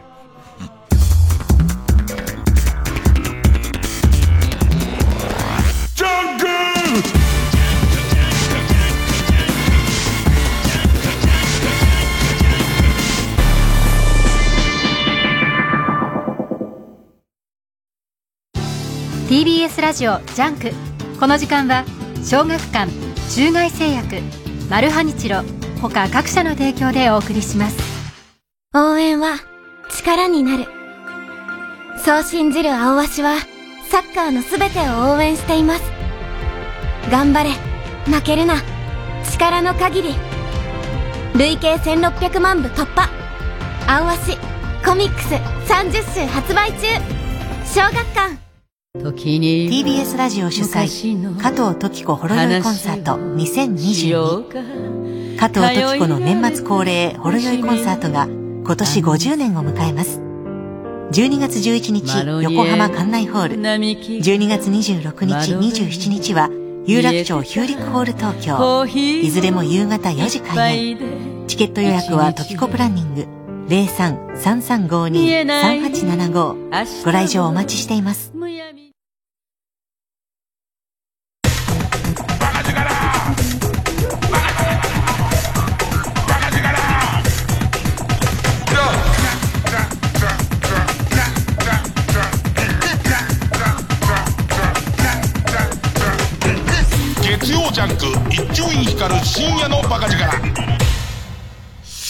勝ち抜きカルタ合戦会あいつの頭は偏見もさ2段階あってさマスクをつけないでコンビニに買い物入ってくるやつはえー、タバコを買う。まあ、偏見、ド偏見に。で、えー、タバコを買うやつはマスクをつけてないってなるともう一ランク上の偏見だよ。で、おそらく、なんかこう、勝手な想像するに、ちょっと切れたタバコ、切れちゃってすぐ欲しいものの代表としてタバコで、でいてそのレジ前パッて行って買うだけだから大丈夫だろうって思いそうなのがタバコだから、その、えっ、ー、と、マスクつけないで入ってきてタバコを買うがなんかしっくりいっちゃって、まこれすら偏見なんだけど、なんかそんなことを思ったね。で、えっ、と、逆にもうタバコ吸うやつなんか、その、人の目は考えながらマスクしないんだよまでもう凝り固まると、もうどうしようもないレベルのやつだね。そしてギャラクシーを、ここまできちんとあの分析できる俺にギャラクシーを、ね。なぜならもう、あの、いろんなラジオ局に、あの、履歴書を出していかなきゃいけないから。ね、それをするときやっぱり賞がないとダメなんです。ね、賞があった方がいいんです。もう、他何にもないんですから。ギャラクシー賞何回取ってますっていうのがあった方がいいんですね。えー、今本当にいろんな曲の、その人と会うから、あ、なんか一から就職、就活ってこんな感じみたいな。ねえもちろん履歴書出さないよ。履歴書出すことはないけどさ、ね。えー、さあ番組オリジナルのカルタを作ろうという新勝ち抜きカルタ合戦会です。えー、この子は、毎回2つのテーマのカルタが戦って生放送で番組を聞いている皆さんからのメール投票で勝敗を決めます。えー、対戦するのは前の週に勝ち抜いてきたカルタと、えー、現在たくさんのテーマを同時に募集している予選ブロックの中で一番盛り上がっているチャレンジャーのカルタです。えー、勝つごとにあ行、家業、作業と進んでいって負けると予選ブロックに戻ります。和行を勝ち抜けばカルタ完成でゴールインです。同じ文字で3連敗するとテーマは消滅になります。で、今週の対戦カード。まずは現在勝ち抜き中。目覚ましテレビの占いでサソリ座が7位の時の、いいことはあったけどちょっとずれている。悪いことはあったけどちょっとラッキーのような中途半端な文言がテーマの、目覚ましテレビ今日の占いカウントダウンサソリ座7位カルタ。今週いよいよもう、ラ行。やゆよあっさり抜けたからね。えー、そして、対する予選ブロックから登場のカルタは、現在の生活環境にあった新しい標語をカルタにして、子供たちと楽しみましょうというテーマの、アップデート標語カルタ。えー、あ行なんだよね。いや、嫌いじゃないんだけど、ちゃんとしてる。あの、むしろ朝の番組がある頃にやればよかった。ね、朝の番組向けぐらいしっくりいくのが多いんですよね。さあ、えー、それじゃあまずはこちらからいきます。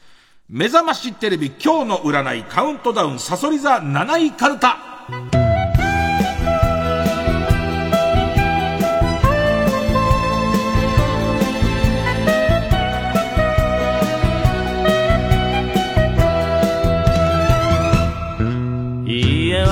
さあ、ラです。ペンネーム、和文の席、ラ。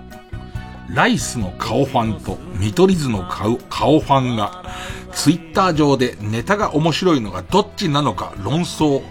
どっちなのか論争。ツイッター上で、ツイッター上でネタが面白いのはどっちなのか論争が勃発しますが、ユンボダンプのファンであるあなたは事なきを得るでしょう。もうユンボダンプが好きな人はもうユンボダンプが好きだもんね、もうね。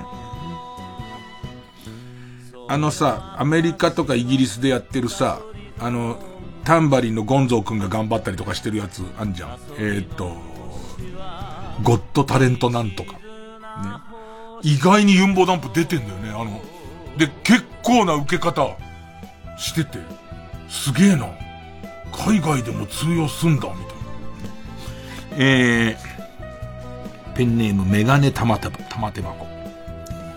ラ、ラランドサーヤから笑いを引いて、ラランドサーヤから笑いを引いて、環境保護活動への熱心さを足した。ような、SDGs リーダーに、シール目的で買っているチョコレートの流通過程についてお見つめされる予感。でもその後、キラキラシールが当たりそう。7位まで上げようとしたんだね、なんか。ちょっと書いて、書いて気持ちよかったんだけども、ちょっとこれ7位にしちゃきついなっつって、キラキラシールを当てたんだね。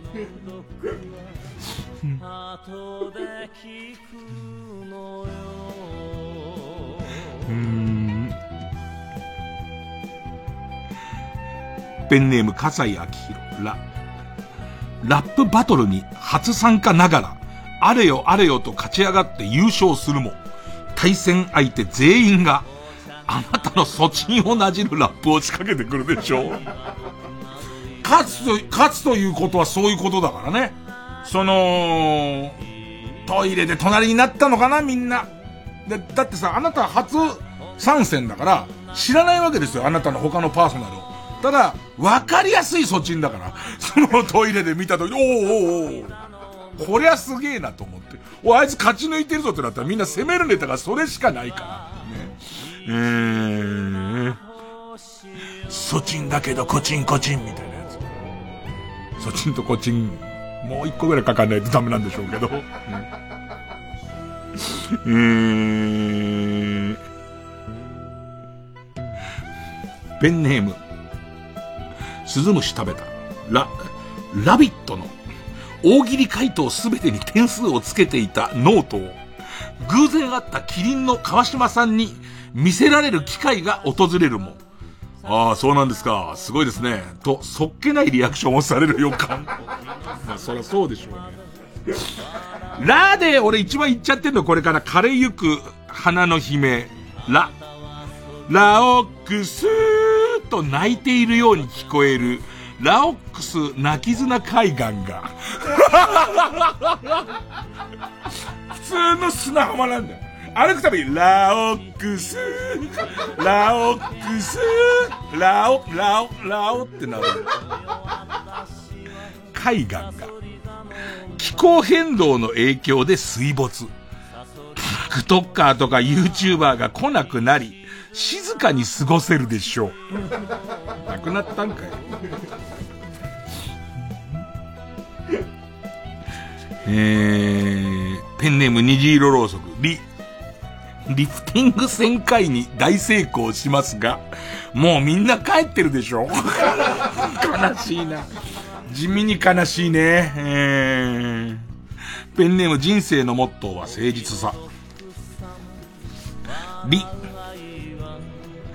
リーブ21初毛日本一コンテストで、1位が不正で失格になったことを受け、繰り上げで3位に入賞できるでしょう。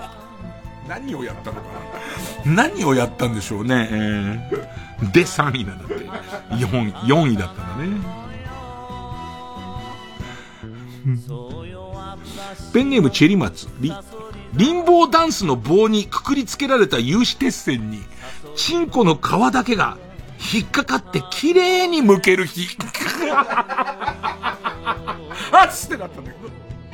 あってなったんだけど、つるんって言って。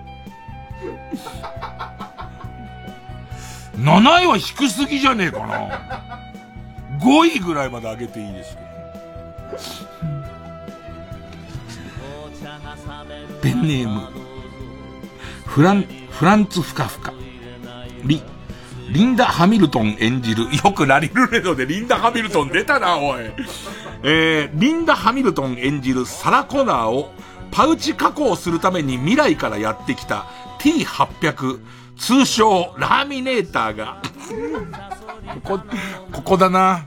ここがピークだと思うな、これ。通称ラーミネーターが雨に濡れた子犬をラミネート加工で水に強くしている姿を見かけるでしょう。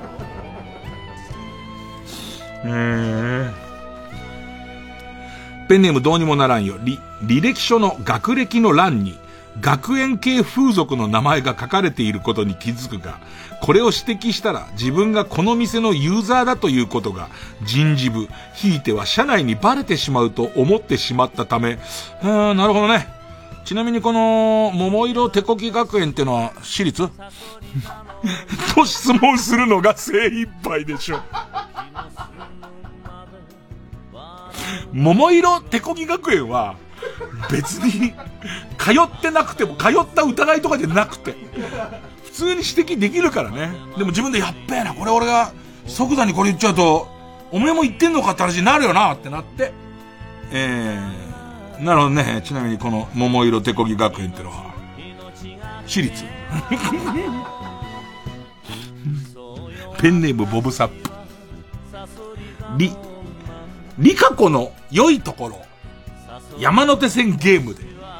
リカ子の良いところ、山手線ゲームで、渡部篤郎と対戦し、先行だった渡部が一つも言えなかったため、不戦勝となるでしょう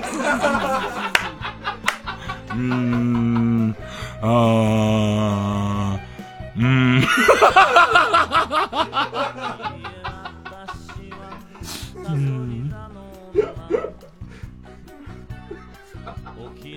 ペンネーム、豆腐小僧ル。ルマンドを大量にもらえるが、すべて砕けて粉末状でしょう。ああ、やだね。ルマンドの、なんかルマンドの粉末状のやつ嫌で、で、よくなるんだよね。あの、カバンに、その、またさ、ルマンドに食いつく世代のお母ちゃんたち、あれ、カバンに入れるじゃんか。これで粉々になっちゃってんだよね。食うけど、食うけどね。なんかもう下流の薬飲んでるみたいな食い方するよね。上だけ開けてさーって入れて食うよね。うん。ペンネーム、ボブサップ。ルンバを女子更衣室に送り込み、拾っていたゴミを食べようとしていると。全く同じことを考えていた、えなりかずきのルンバと、ベイブレート状態になり、ニン、ニンって当たっちゃってるから、何度もそのゴミと集めるから、ニン、ニンってまた、ベイブレード状態になり、良いライバルが現れたな、と、今日から身が引き締まるでしょなんでここにえなりかずきを出したかがもうわかんない。誰でもいいじゃん、別に。ライバルで。ペンネーム終電万事、レ。冷蔵庫には調味料しかないのに、さっさと晩飯を作れと命令するモラハラ夫にスカッとする対応をしたという、嘘丸出しの作り話を聞かされるだけでも大概なのに、どうやら、こんな嘘の話を信じてまじまじと聞くなんて、こいつバカみたい、と思われていることに気づき、やるせない気持ちになるでしょう。それやるせない気持ちになるわ。そうか、そういうことか。こんな嘘話、あ、そうなんだ。それは、それは傑作だね。嫌な、旦那嫌な旦那だねってやってやってんのに、こんな嘘話にでけえ合図中ってこれバカなんじゃねえの きつよく7位で済んでんだ、これ。ペンネーム紫の猫。レ。レニちゃんに監督やらせたら面白くない？と、新庄監督の思いつきで、ももクロの高木レニちゃんが、レニちゃんに監督をやらせてみたら、清水のタイムリーで得た1点を守りきる堅実な野球を見せてくれるでしょう。これすごいのが、宇佐美使ってないっていう。キャッチャーだから。清水雄志もキャッチャーだから。宇佐美使ってない上に、新庄監督よりもちゃんとしてるっていう。そのそこだね。えー、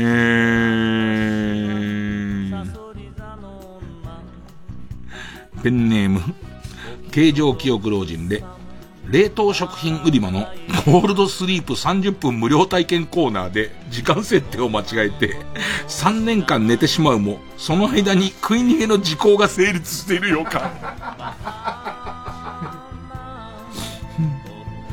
えー、ペンネーム54ロ、ロサンゼルスで加藤サリに出会い、ロサンゼルス、ロサンゼルス楽しんでる？と、あたかも、生まれも育ちもロサンゼルスのような雰囲気を醸し出してマウントを取られるかも。えー、ペンネーム 2, 2階からメタリカ、ロ。路中したアルファードの中でするセックスが一番興奮するぞという野沢雅子のナレーションが。おい、おい、悟空の、おい、悟空、悟空じゃねえ、あいつ、おい、えー、と、えー、っと、ご、悟空は悟空だもんな、本人だからな。ねおい、クリリンのと、感じで、路中したアルファードの中でするセックスが一番興奮すんぞ。という野沢雅子のナレーションが炎上し、お蔵入りになった CM が録画しておいた鉄腕ダッシュの合間に見られるかもだった。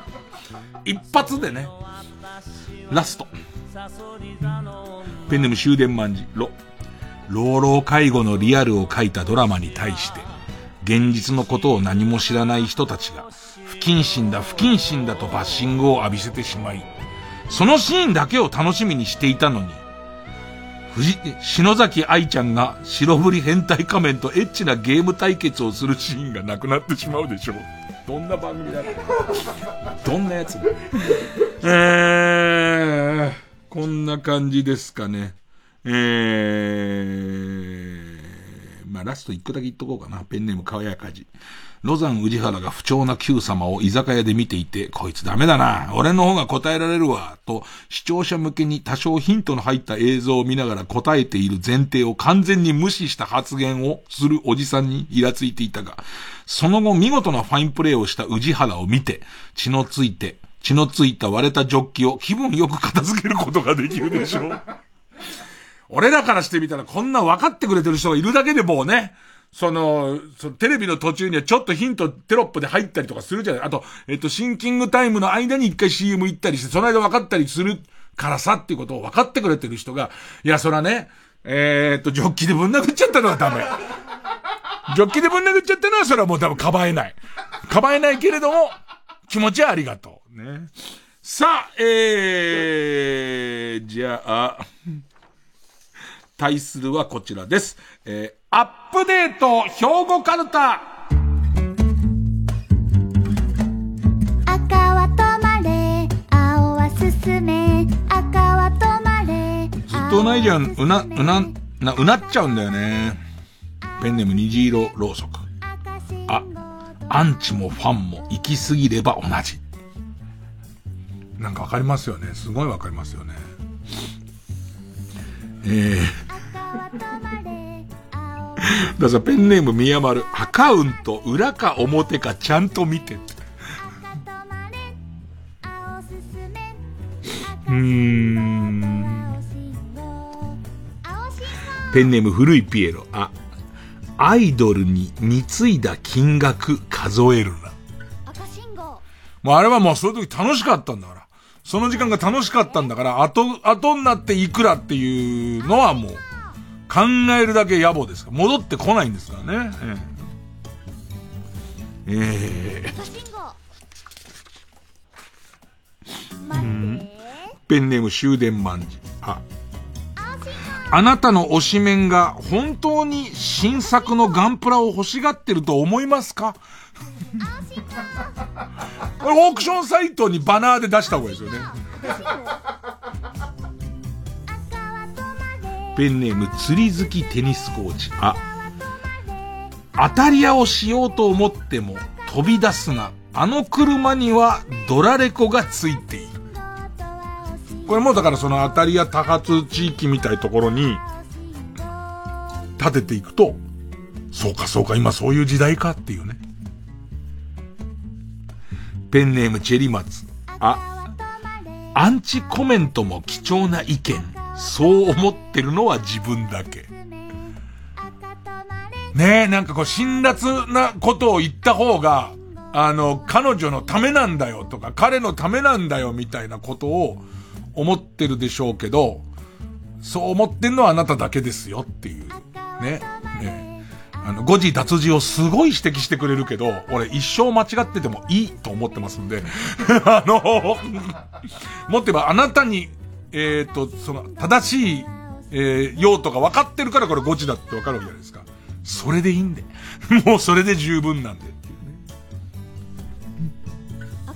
俺急になんでこれ選んだんだろうな。多分ずっと選んでるじゃん。うまいっていう、すげえうめえなみんなってなってるじゃん、今。そのことに急、急に怯えたんだろうな。そこが破れたゴミ袋。あ、アボカドの種を投げると怒られるって書いてあるんですか。標語とかじゃねどこに書くんだ?それどこに書くんだ?うん。ペンネームボブサップ。あ、アクアパッツァを作る男は信用するな。偏見のコーナー完全偏、ペンネームピストルチョコ。芋けんぴでバルーアートを割るな。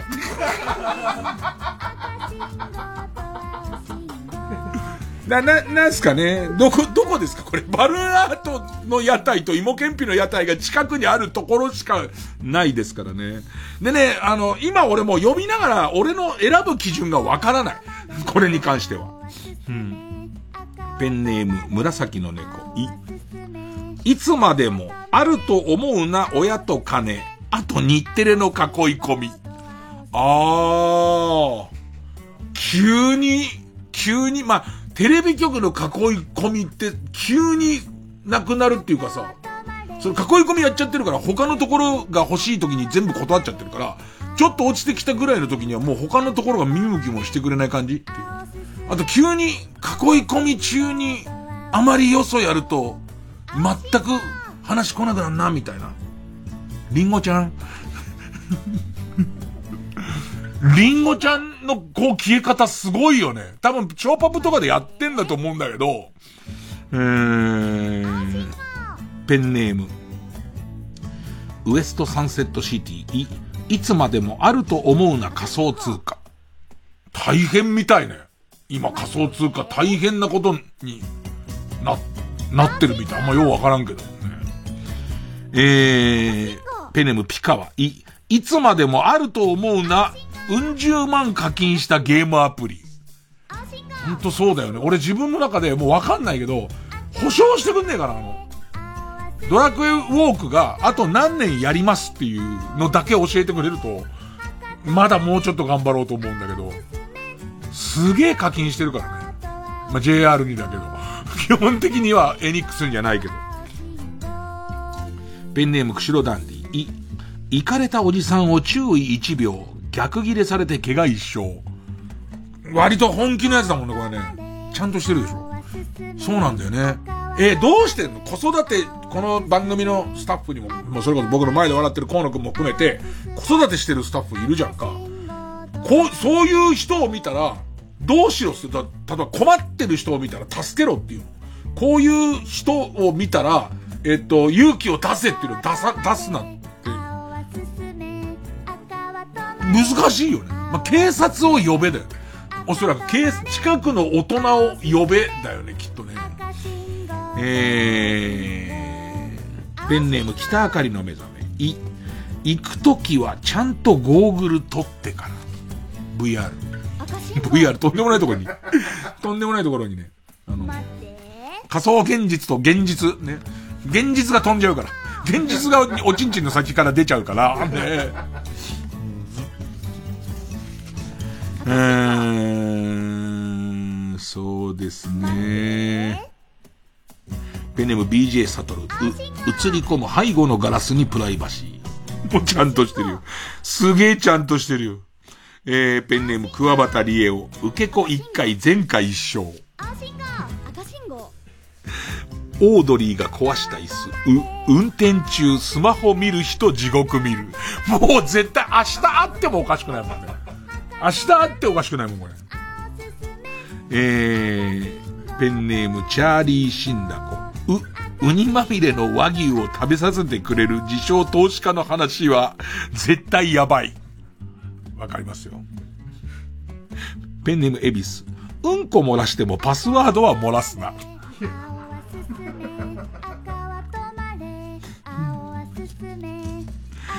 ペンネームソフィーと双子の姉妹。う、嘘つくな。二発目の文春砲が飛んでくる。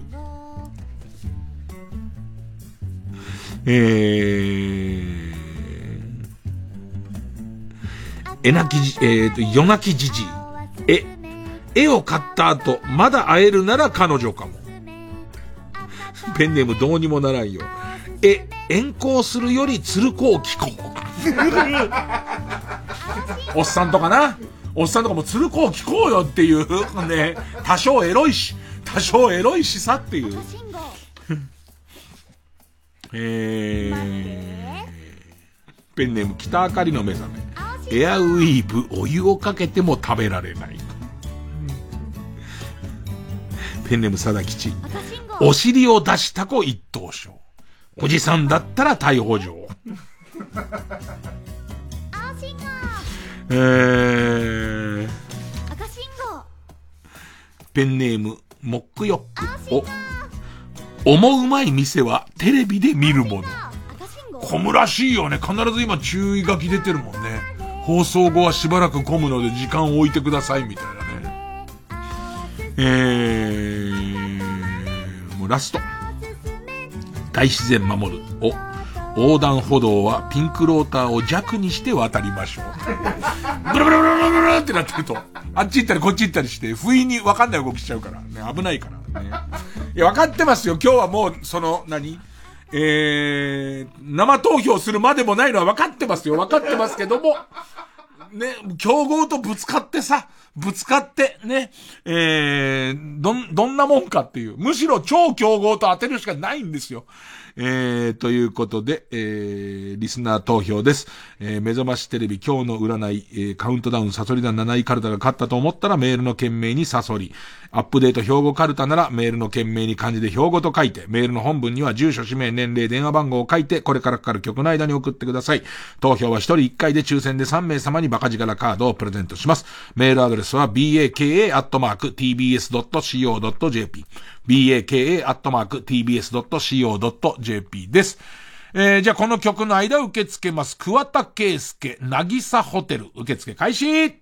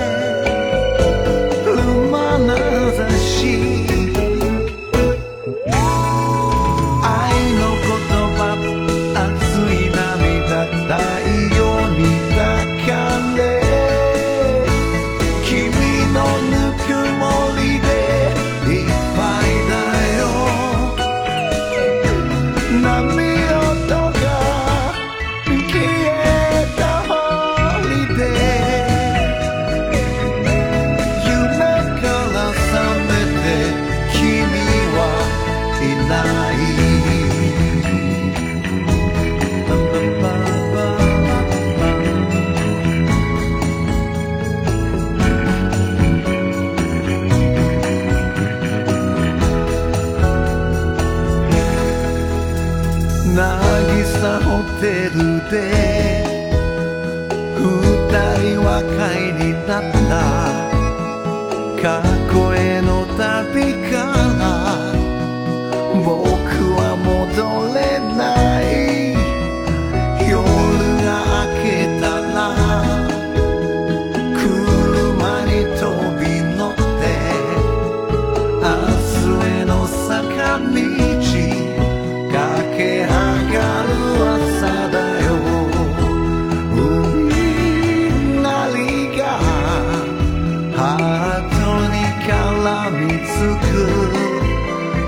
く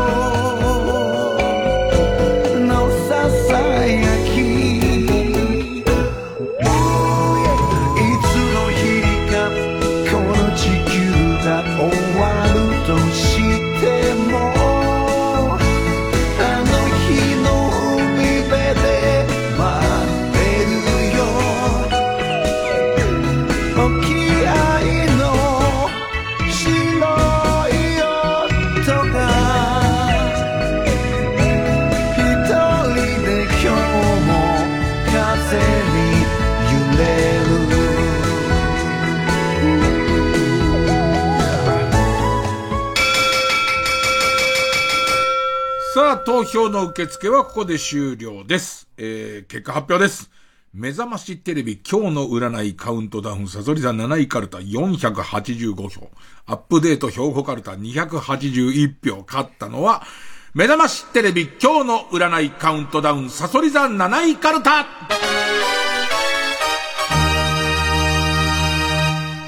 張りましたよ。ね。全員、もう、リトルリーグの頃からずっと2番バッターだったチームですから。その、9人全員が送りバントがすごい上手っていうチームと大阪桐蔭の試合ですから、それなかなか勝てないですよね。えー、ということで、えー、目覚ましテレビ今日の占いカウントダウンサソリ座7位カルタ和行です。和行一文字でも強そうですね。で、負けたアップデート兵庫カルタは予選ブロックに戻り引き続き、あ行の募集になります。で、対戦相手なんですが、対戦相手はここです。伊集院光とバカ力と宝斎と三等家とアレとカルタ。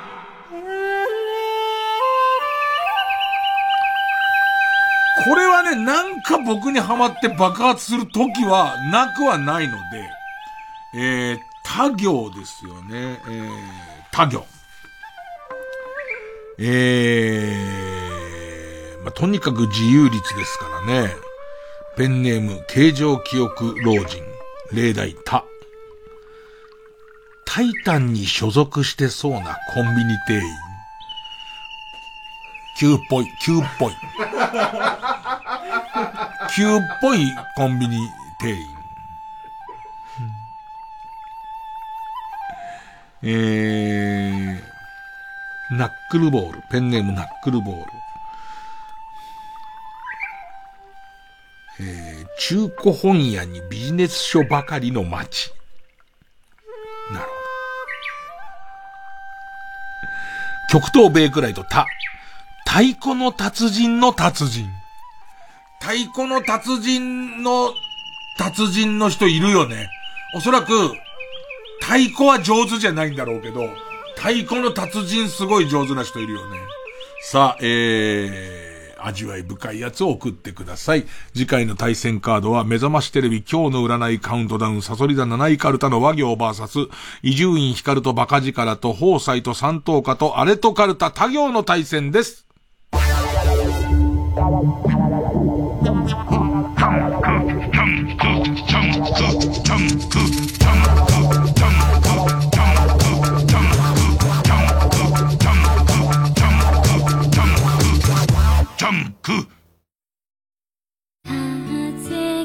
尾上菊之助です。TBS ラジオ公演新作歌舞伎ファイナルファンタジー10大人気ゲームファイナルファンタジーシリーズ35周年を記念して2023年名作ゲームファイナルファンタジー10が歌舞伎化。記念すべき初上演の出演者は私尾上菊之助中村獅童尾上松也坂東彌十郎をはじめとする歌舞伎俳優が大集結。このような時代だからこそ見ていただきたい壮大な感類のストーリーをぜひ劇場で。アジア初の360度客席回転劇場 IHI ステージアラウンド東京にて来年3月4日土曜日から開幕。ただいまチケット好評発売中。詳細は TBS チケット FF10 歌舞伎で検索。この機会をお見逃しなく。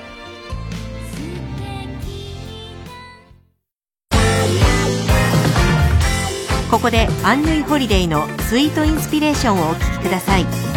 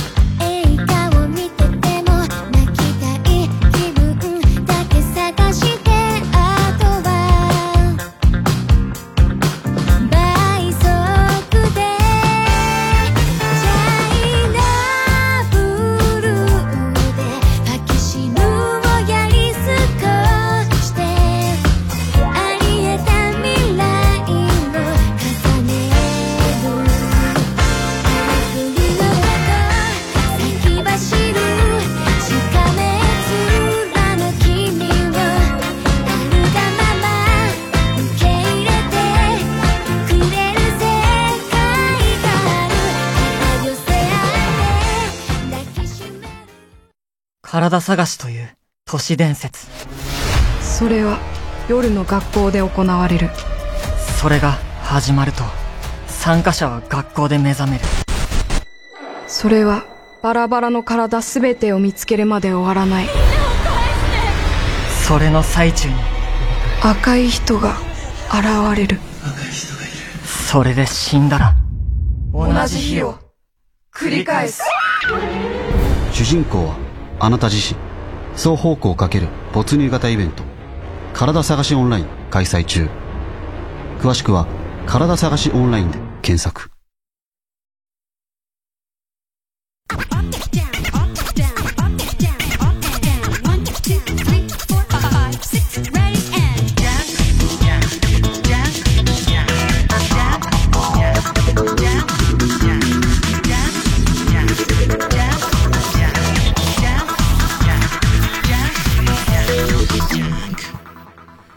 あの歌こう聞こえたらもうおしまいコーナー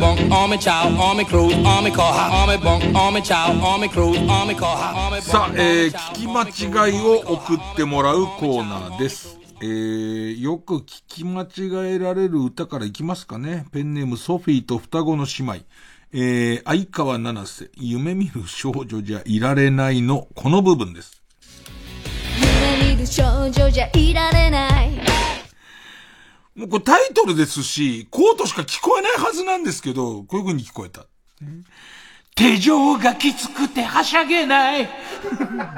はしゃいじゃダメなんだよね。手錠されてるってことはもうはしゃいじゃダメな、ダメな状態なんだよね。えー、えー、これ面白いのはですね、同じ曲でも違う聞き間違いが起こるっていうね。えペンネーム、ボーキレさん、元歌、相川七瀬、夢見る少女じゃいられないのこの部分。る少女じゃいられない森永拓郎好きじゃない。名指しで。気づいて気づいて、名指しで歌ってるわけないじゃん。ねえ。相川七瀬さんが。ねえ。えー、同じくよく聞き間違えられる歌、えー、ペンネーム、梅の夢。元歌、一世風ビセピア、全略道の上よりのこの部分。咲き誇る花は散るからこそに美しいガムを噛みながら、肉を食べたら気持ち悪い。いもう、自業自得ですからね。えー、ペンネームスズムシ食べた元歌一世風靡セピア全略道の上よりのこの部分。咲き誇る花は散るからこそに美しい味のりの束で、金持ちぶっても無視される。な、なんでしょうね。その、ドンペリ持ってこいっつって味のりの束を出して、ほう、バサッ、バサッってやられても、それ味のりですからっていう。やめてください。やめてくださいって。えー、ペンネームしのっちさん、元歌、人間っていいなのこの部分。これはこういう風に聞こえました。酢豚のタレだけくださいな。それは大売りできないんですよね。なかなか子供、子供に言わせたんでしょうけど、ね。あの、酢豚のタレだけくださいなって、可愛らしく、可愛らしくは、ただくれるから、つって。ね。えー、ペンネーム極東ベークライト元歌、ウルフルズ、万歳好きでよかったのこの部分。イエーイ君を好きでよかった。イエーイ！耳鼻科混んでなかった。そんなに？そんなにいけるね？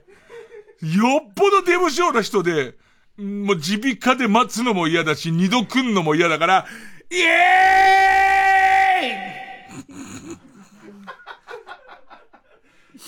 ーイ！うーん。ペンネーム、荒木はじめ。元歌、徳永秀明、壊れかけのレディオのこの部分。壊れかけのレディオ痛みかけのチョリソー。すげえ好き。すげえ好き。俺、徳永さんの美声が、えー、っと、一日だけ使えるなら、この歌をずっと歌ってた。痛みかけのチョリソー、すごい。ねえ。こういう癖のある味なんだって思い込もうとするけどね。ね多分香辛料が日本のやつじゃなくて本格的だからこちょっと酸っぱめの味になるんだろうなって思いたいけど、痛みかけのチョリソーだからね。えー、ペンネーム、偽原田大二郎 VS、メカ志垣太郎、元歌、高峰秀子、銀座カンカン娘のこの部分。あの子かわいいやカンカン娘。戦後の日本を勇気づけた名曲ですからね。でもこういう風に聞こえちゃうと全然名曲じゃないんですよ。こんな感じです。アナル銀杏詰め込み装置。装置じゃねえ。次から次へと、次から次へとね。何アナル銀杏詰め込み、詰め込み装置。アナルギュって開けてそこに銀杏クイって入れて閉めるのがずっと続いていく装置なん、このな、あん、アナル銀杏詰め込み装置って、聞こえちゃうってことは実物見てるもんね、絶対この人ね。えー、えー、そうですね。こんなところですかね。えー、ということで、もう、忙しくなってくると聞き間違い増えてきますんで、えー、どうしても聞き間違っちゃったっていう人は送ってください。お待ちしています。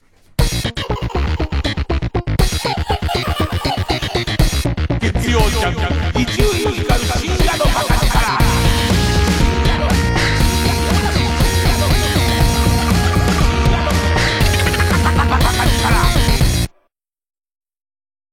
超長尺の聞く漫才、超漫才に、ミキ参戦。どんな時に聞いてほしいですか？寝る前ぜひいいです。ね寝る前用に僕ちょっと来ようとしてますので。はい。お兄ちゃん。お兄ちゃんの声質で寝ていただいて。はい。いい夢見ろよ超漫才 Spotify で無料独占配信中。何もなくてもそこには絶対希望があるんです。死と隣り合わせのシベリア収容所で人々の心に希望の火を灯した男がいた。生きてるだけじゃダメなんだ。山本さんのように生きるんだ。映画「ラーゲリより愛を込めて」12月9日公開。あなたに会いたい。905FM954AM ジオ毎週金曜夜12時からのマイナビラフターナイトでは今注目の若手芸人を紹介しています。ピカチュウの目覚まし時計がチリリリリリリリリリリ芸人とリスナーこそ東大に行けマイナビラフターナイトは毎週金曜夜12時から TBS ラジオジャンクこの時間は小学館中外製薬マルハニチロ他各社の提供でお送りしました。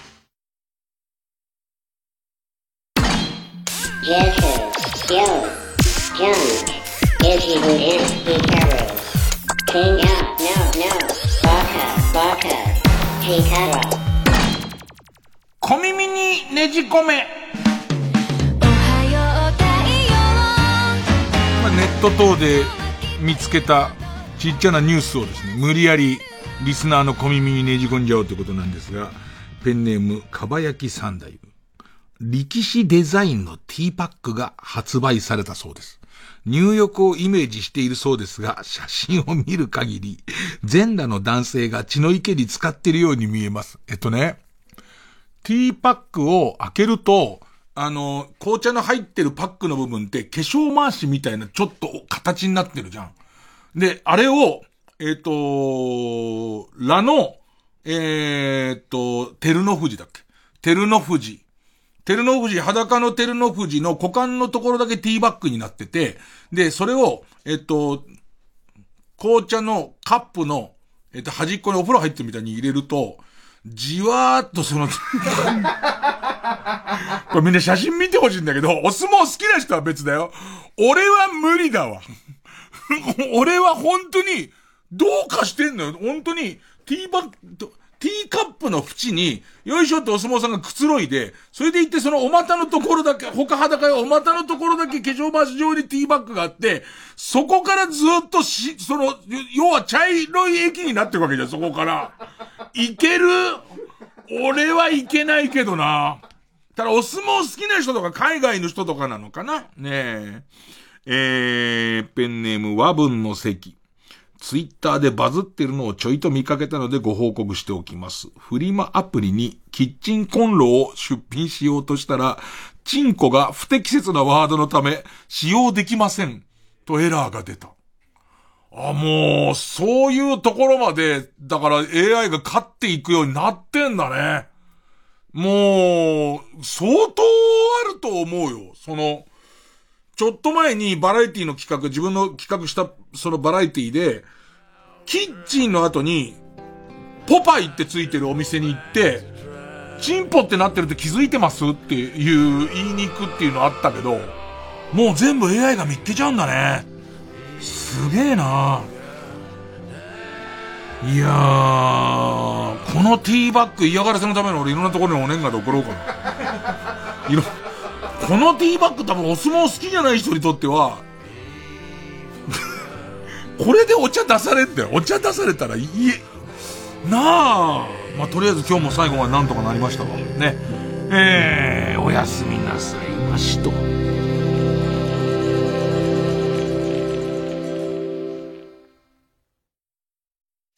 荻上チキです。南部ひろみです。荻上チキセッションのオンラインイベントのお知らせです。タイトルは宗教2世その実態と課題出演はチキラボで宗教2世の実態を調査したチキさん。ジャーナリストの鈴木エイトさん澤田大樹記者も参加。セッションが全面協力した新刊宗教2世の出版をきっかけに考えるオンラインイベントです。国会でも支援のあり方が議論になる中皆さんと一緒に考えましょう。オンラインイベント宗教2世その実態と課題。今月25日金曜夜7時からアーカイブ配信もありますので、詳しくは TBS ラジオのホームページのイベント情報まで。TBS ラジオ 90.5MHz あなたの選択で物語が動き出す。双方向かける没入型イベント。体探しオンライン開催中。3時です。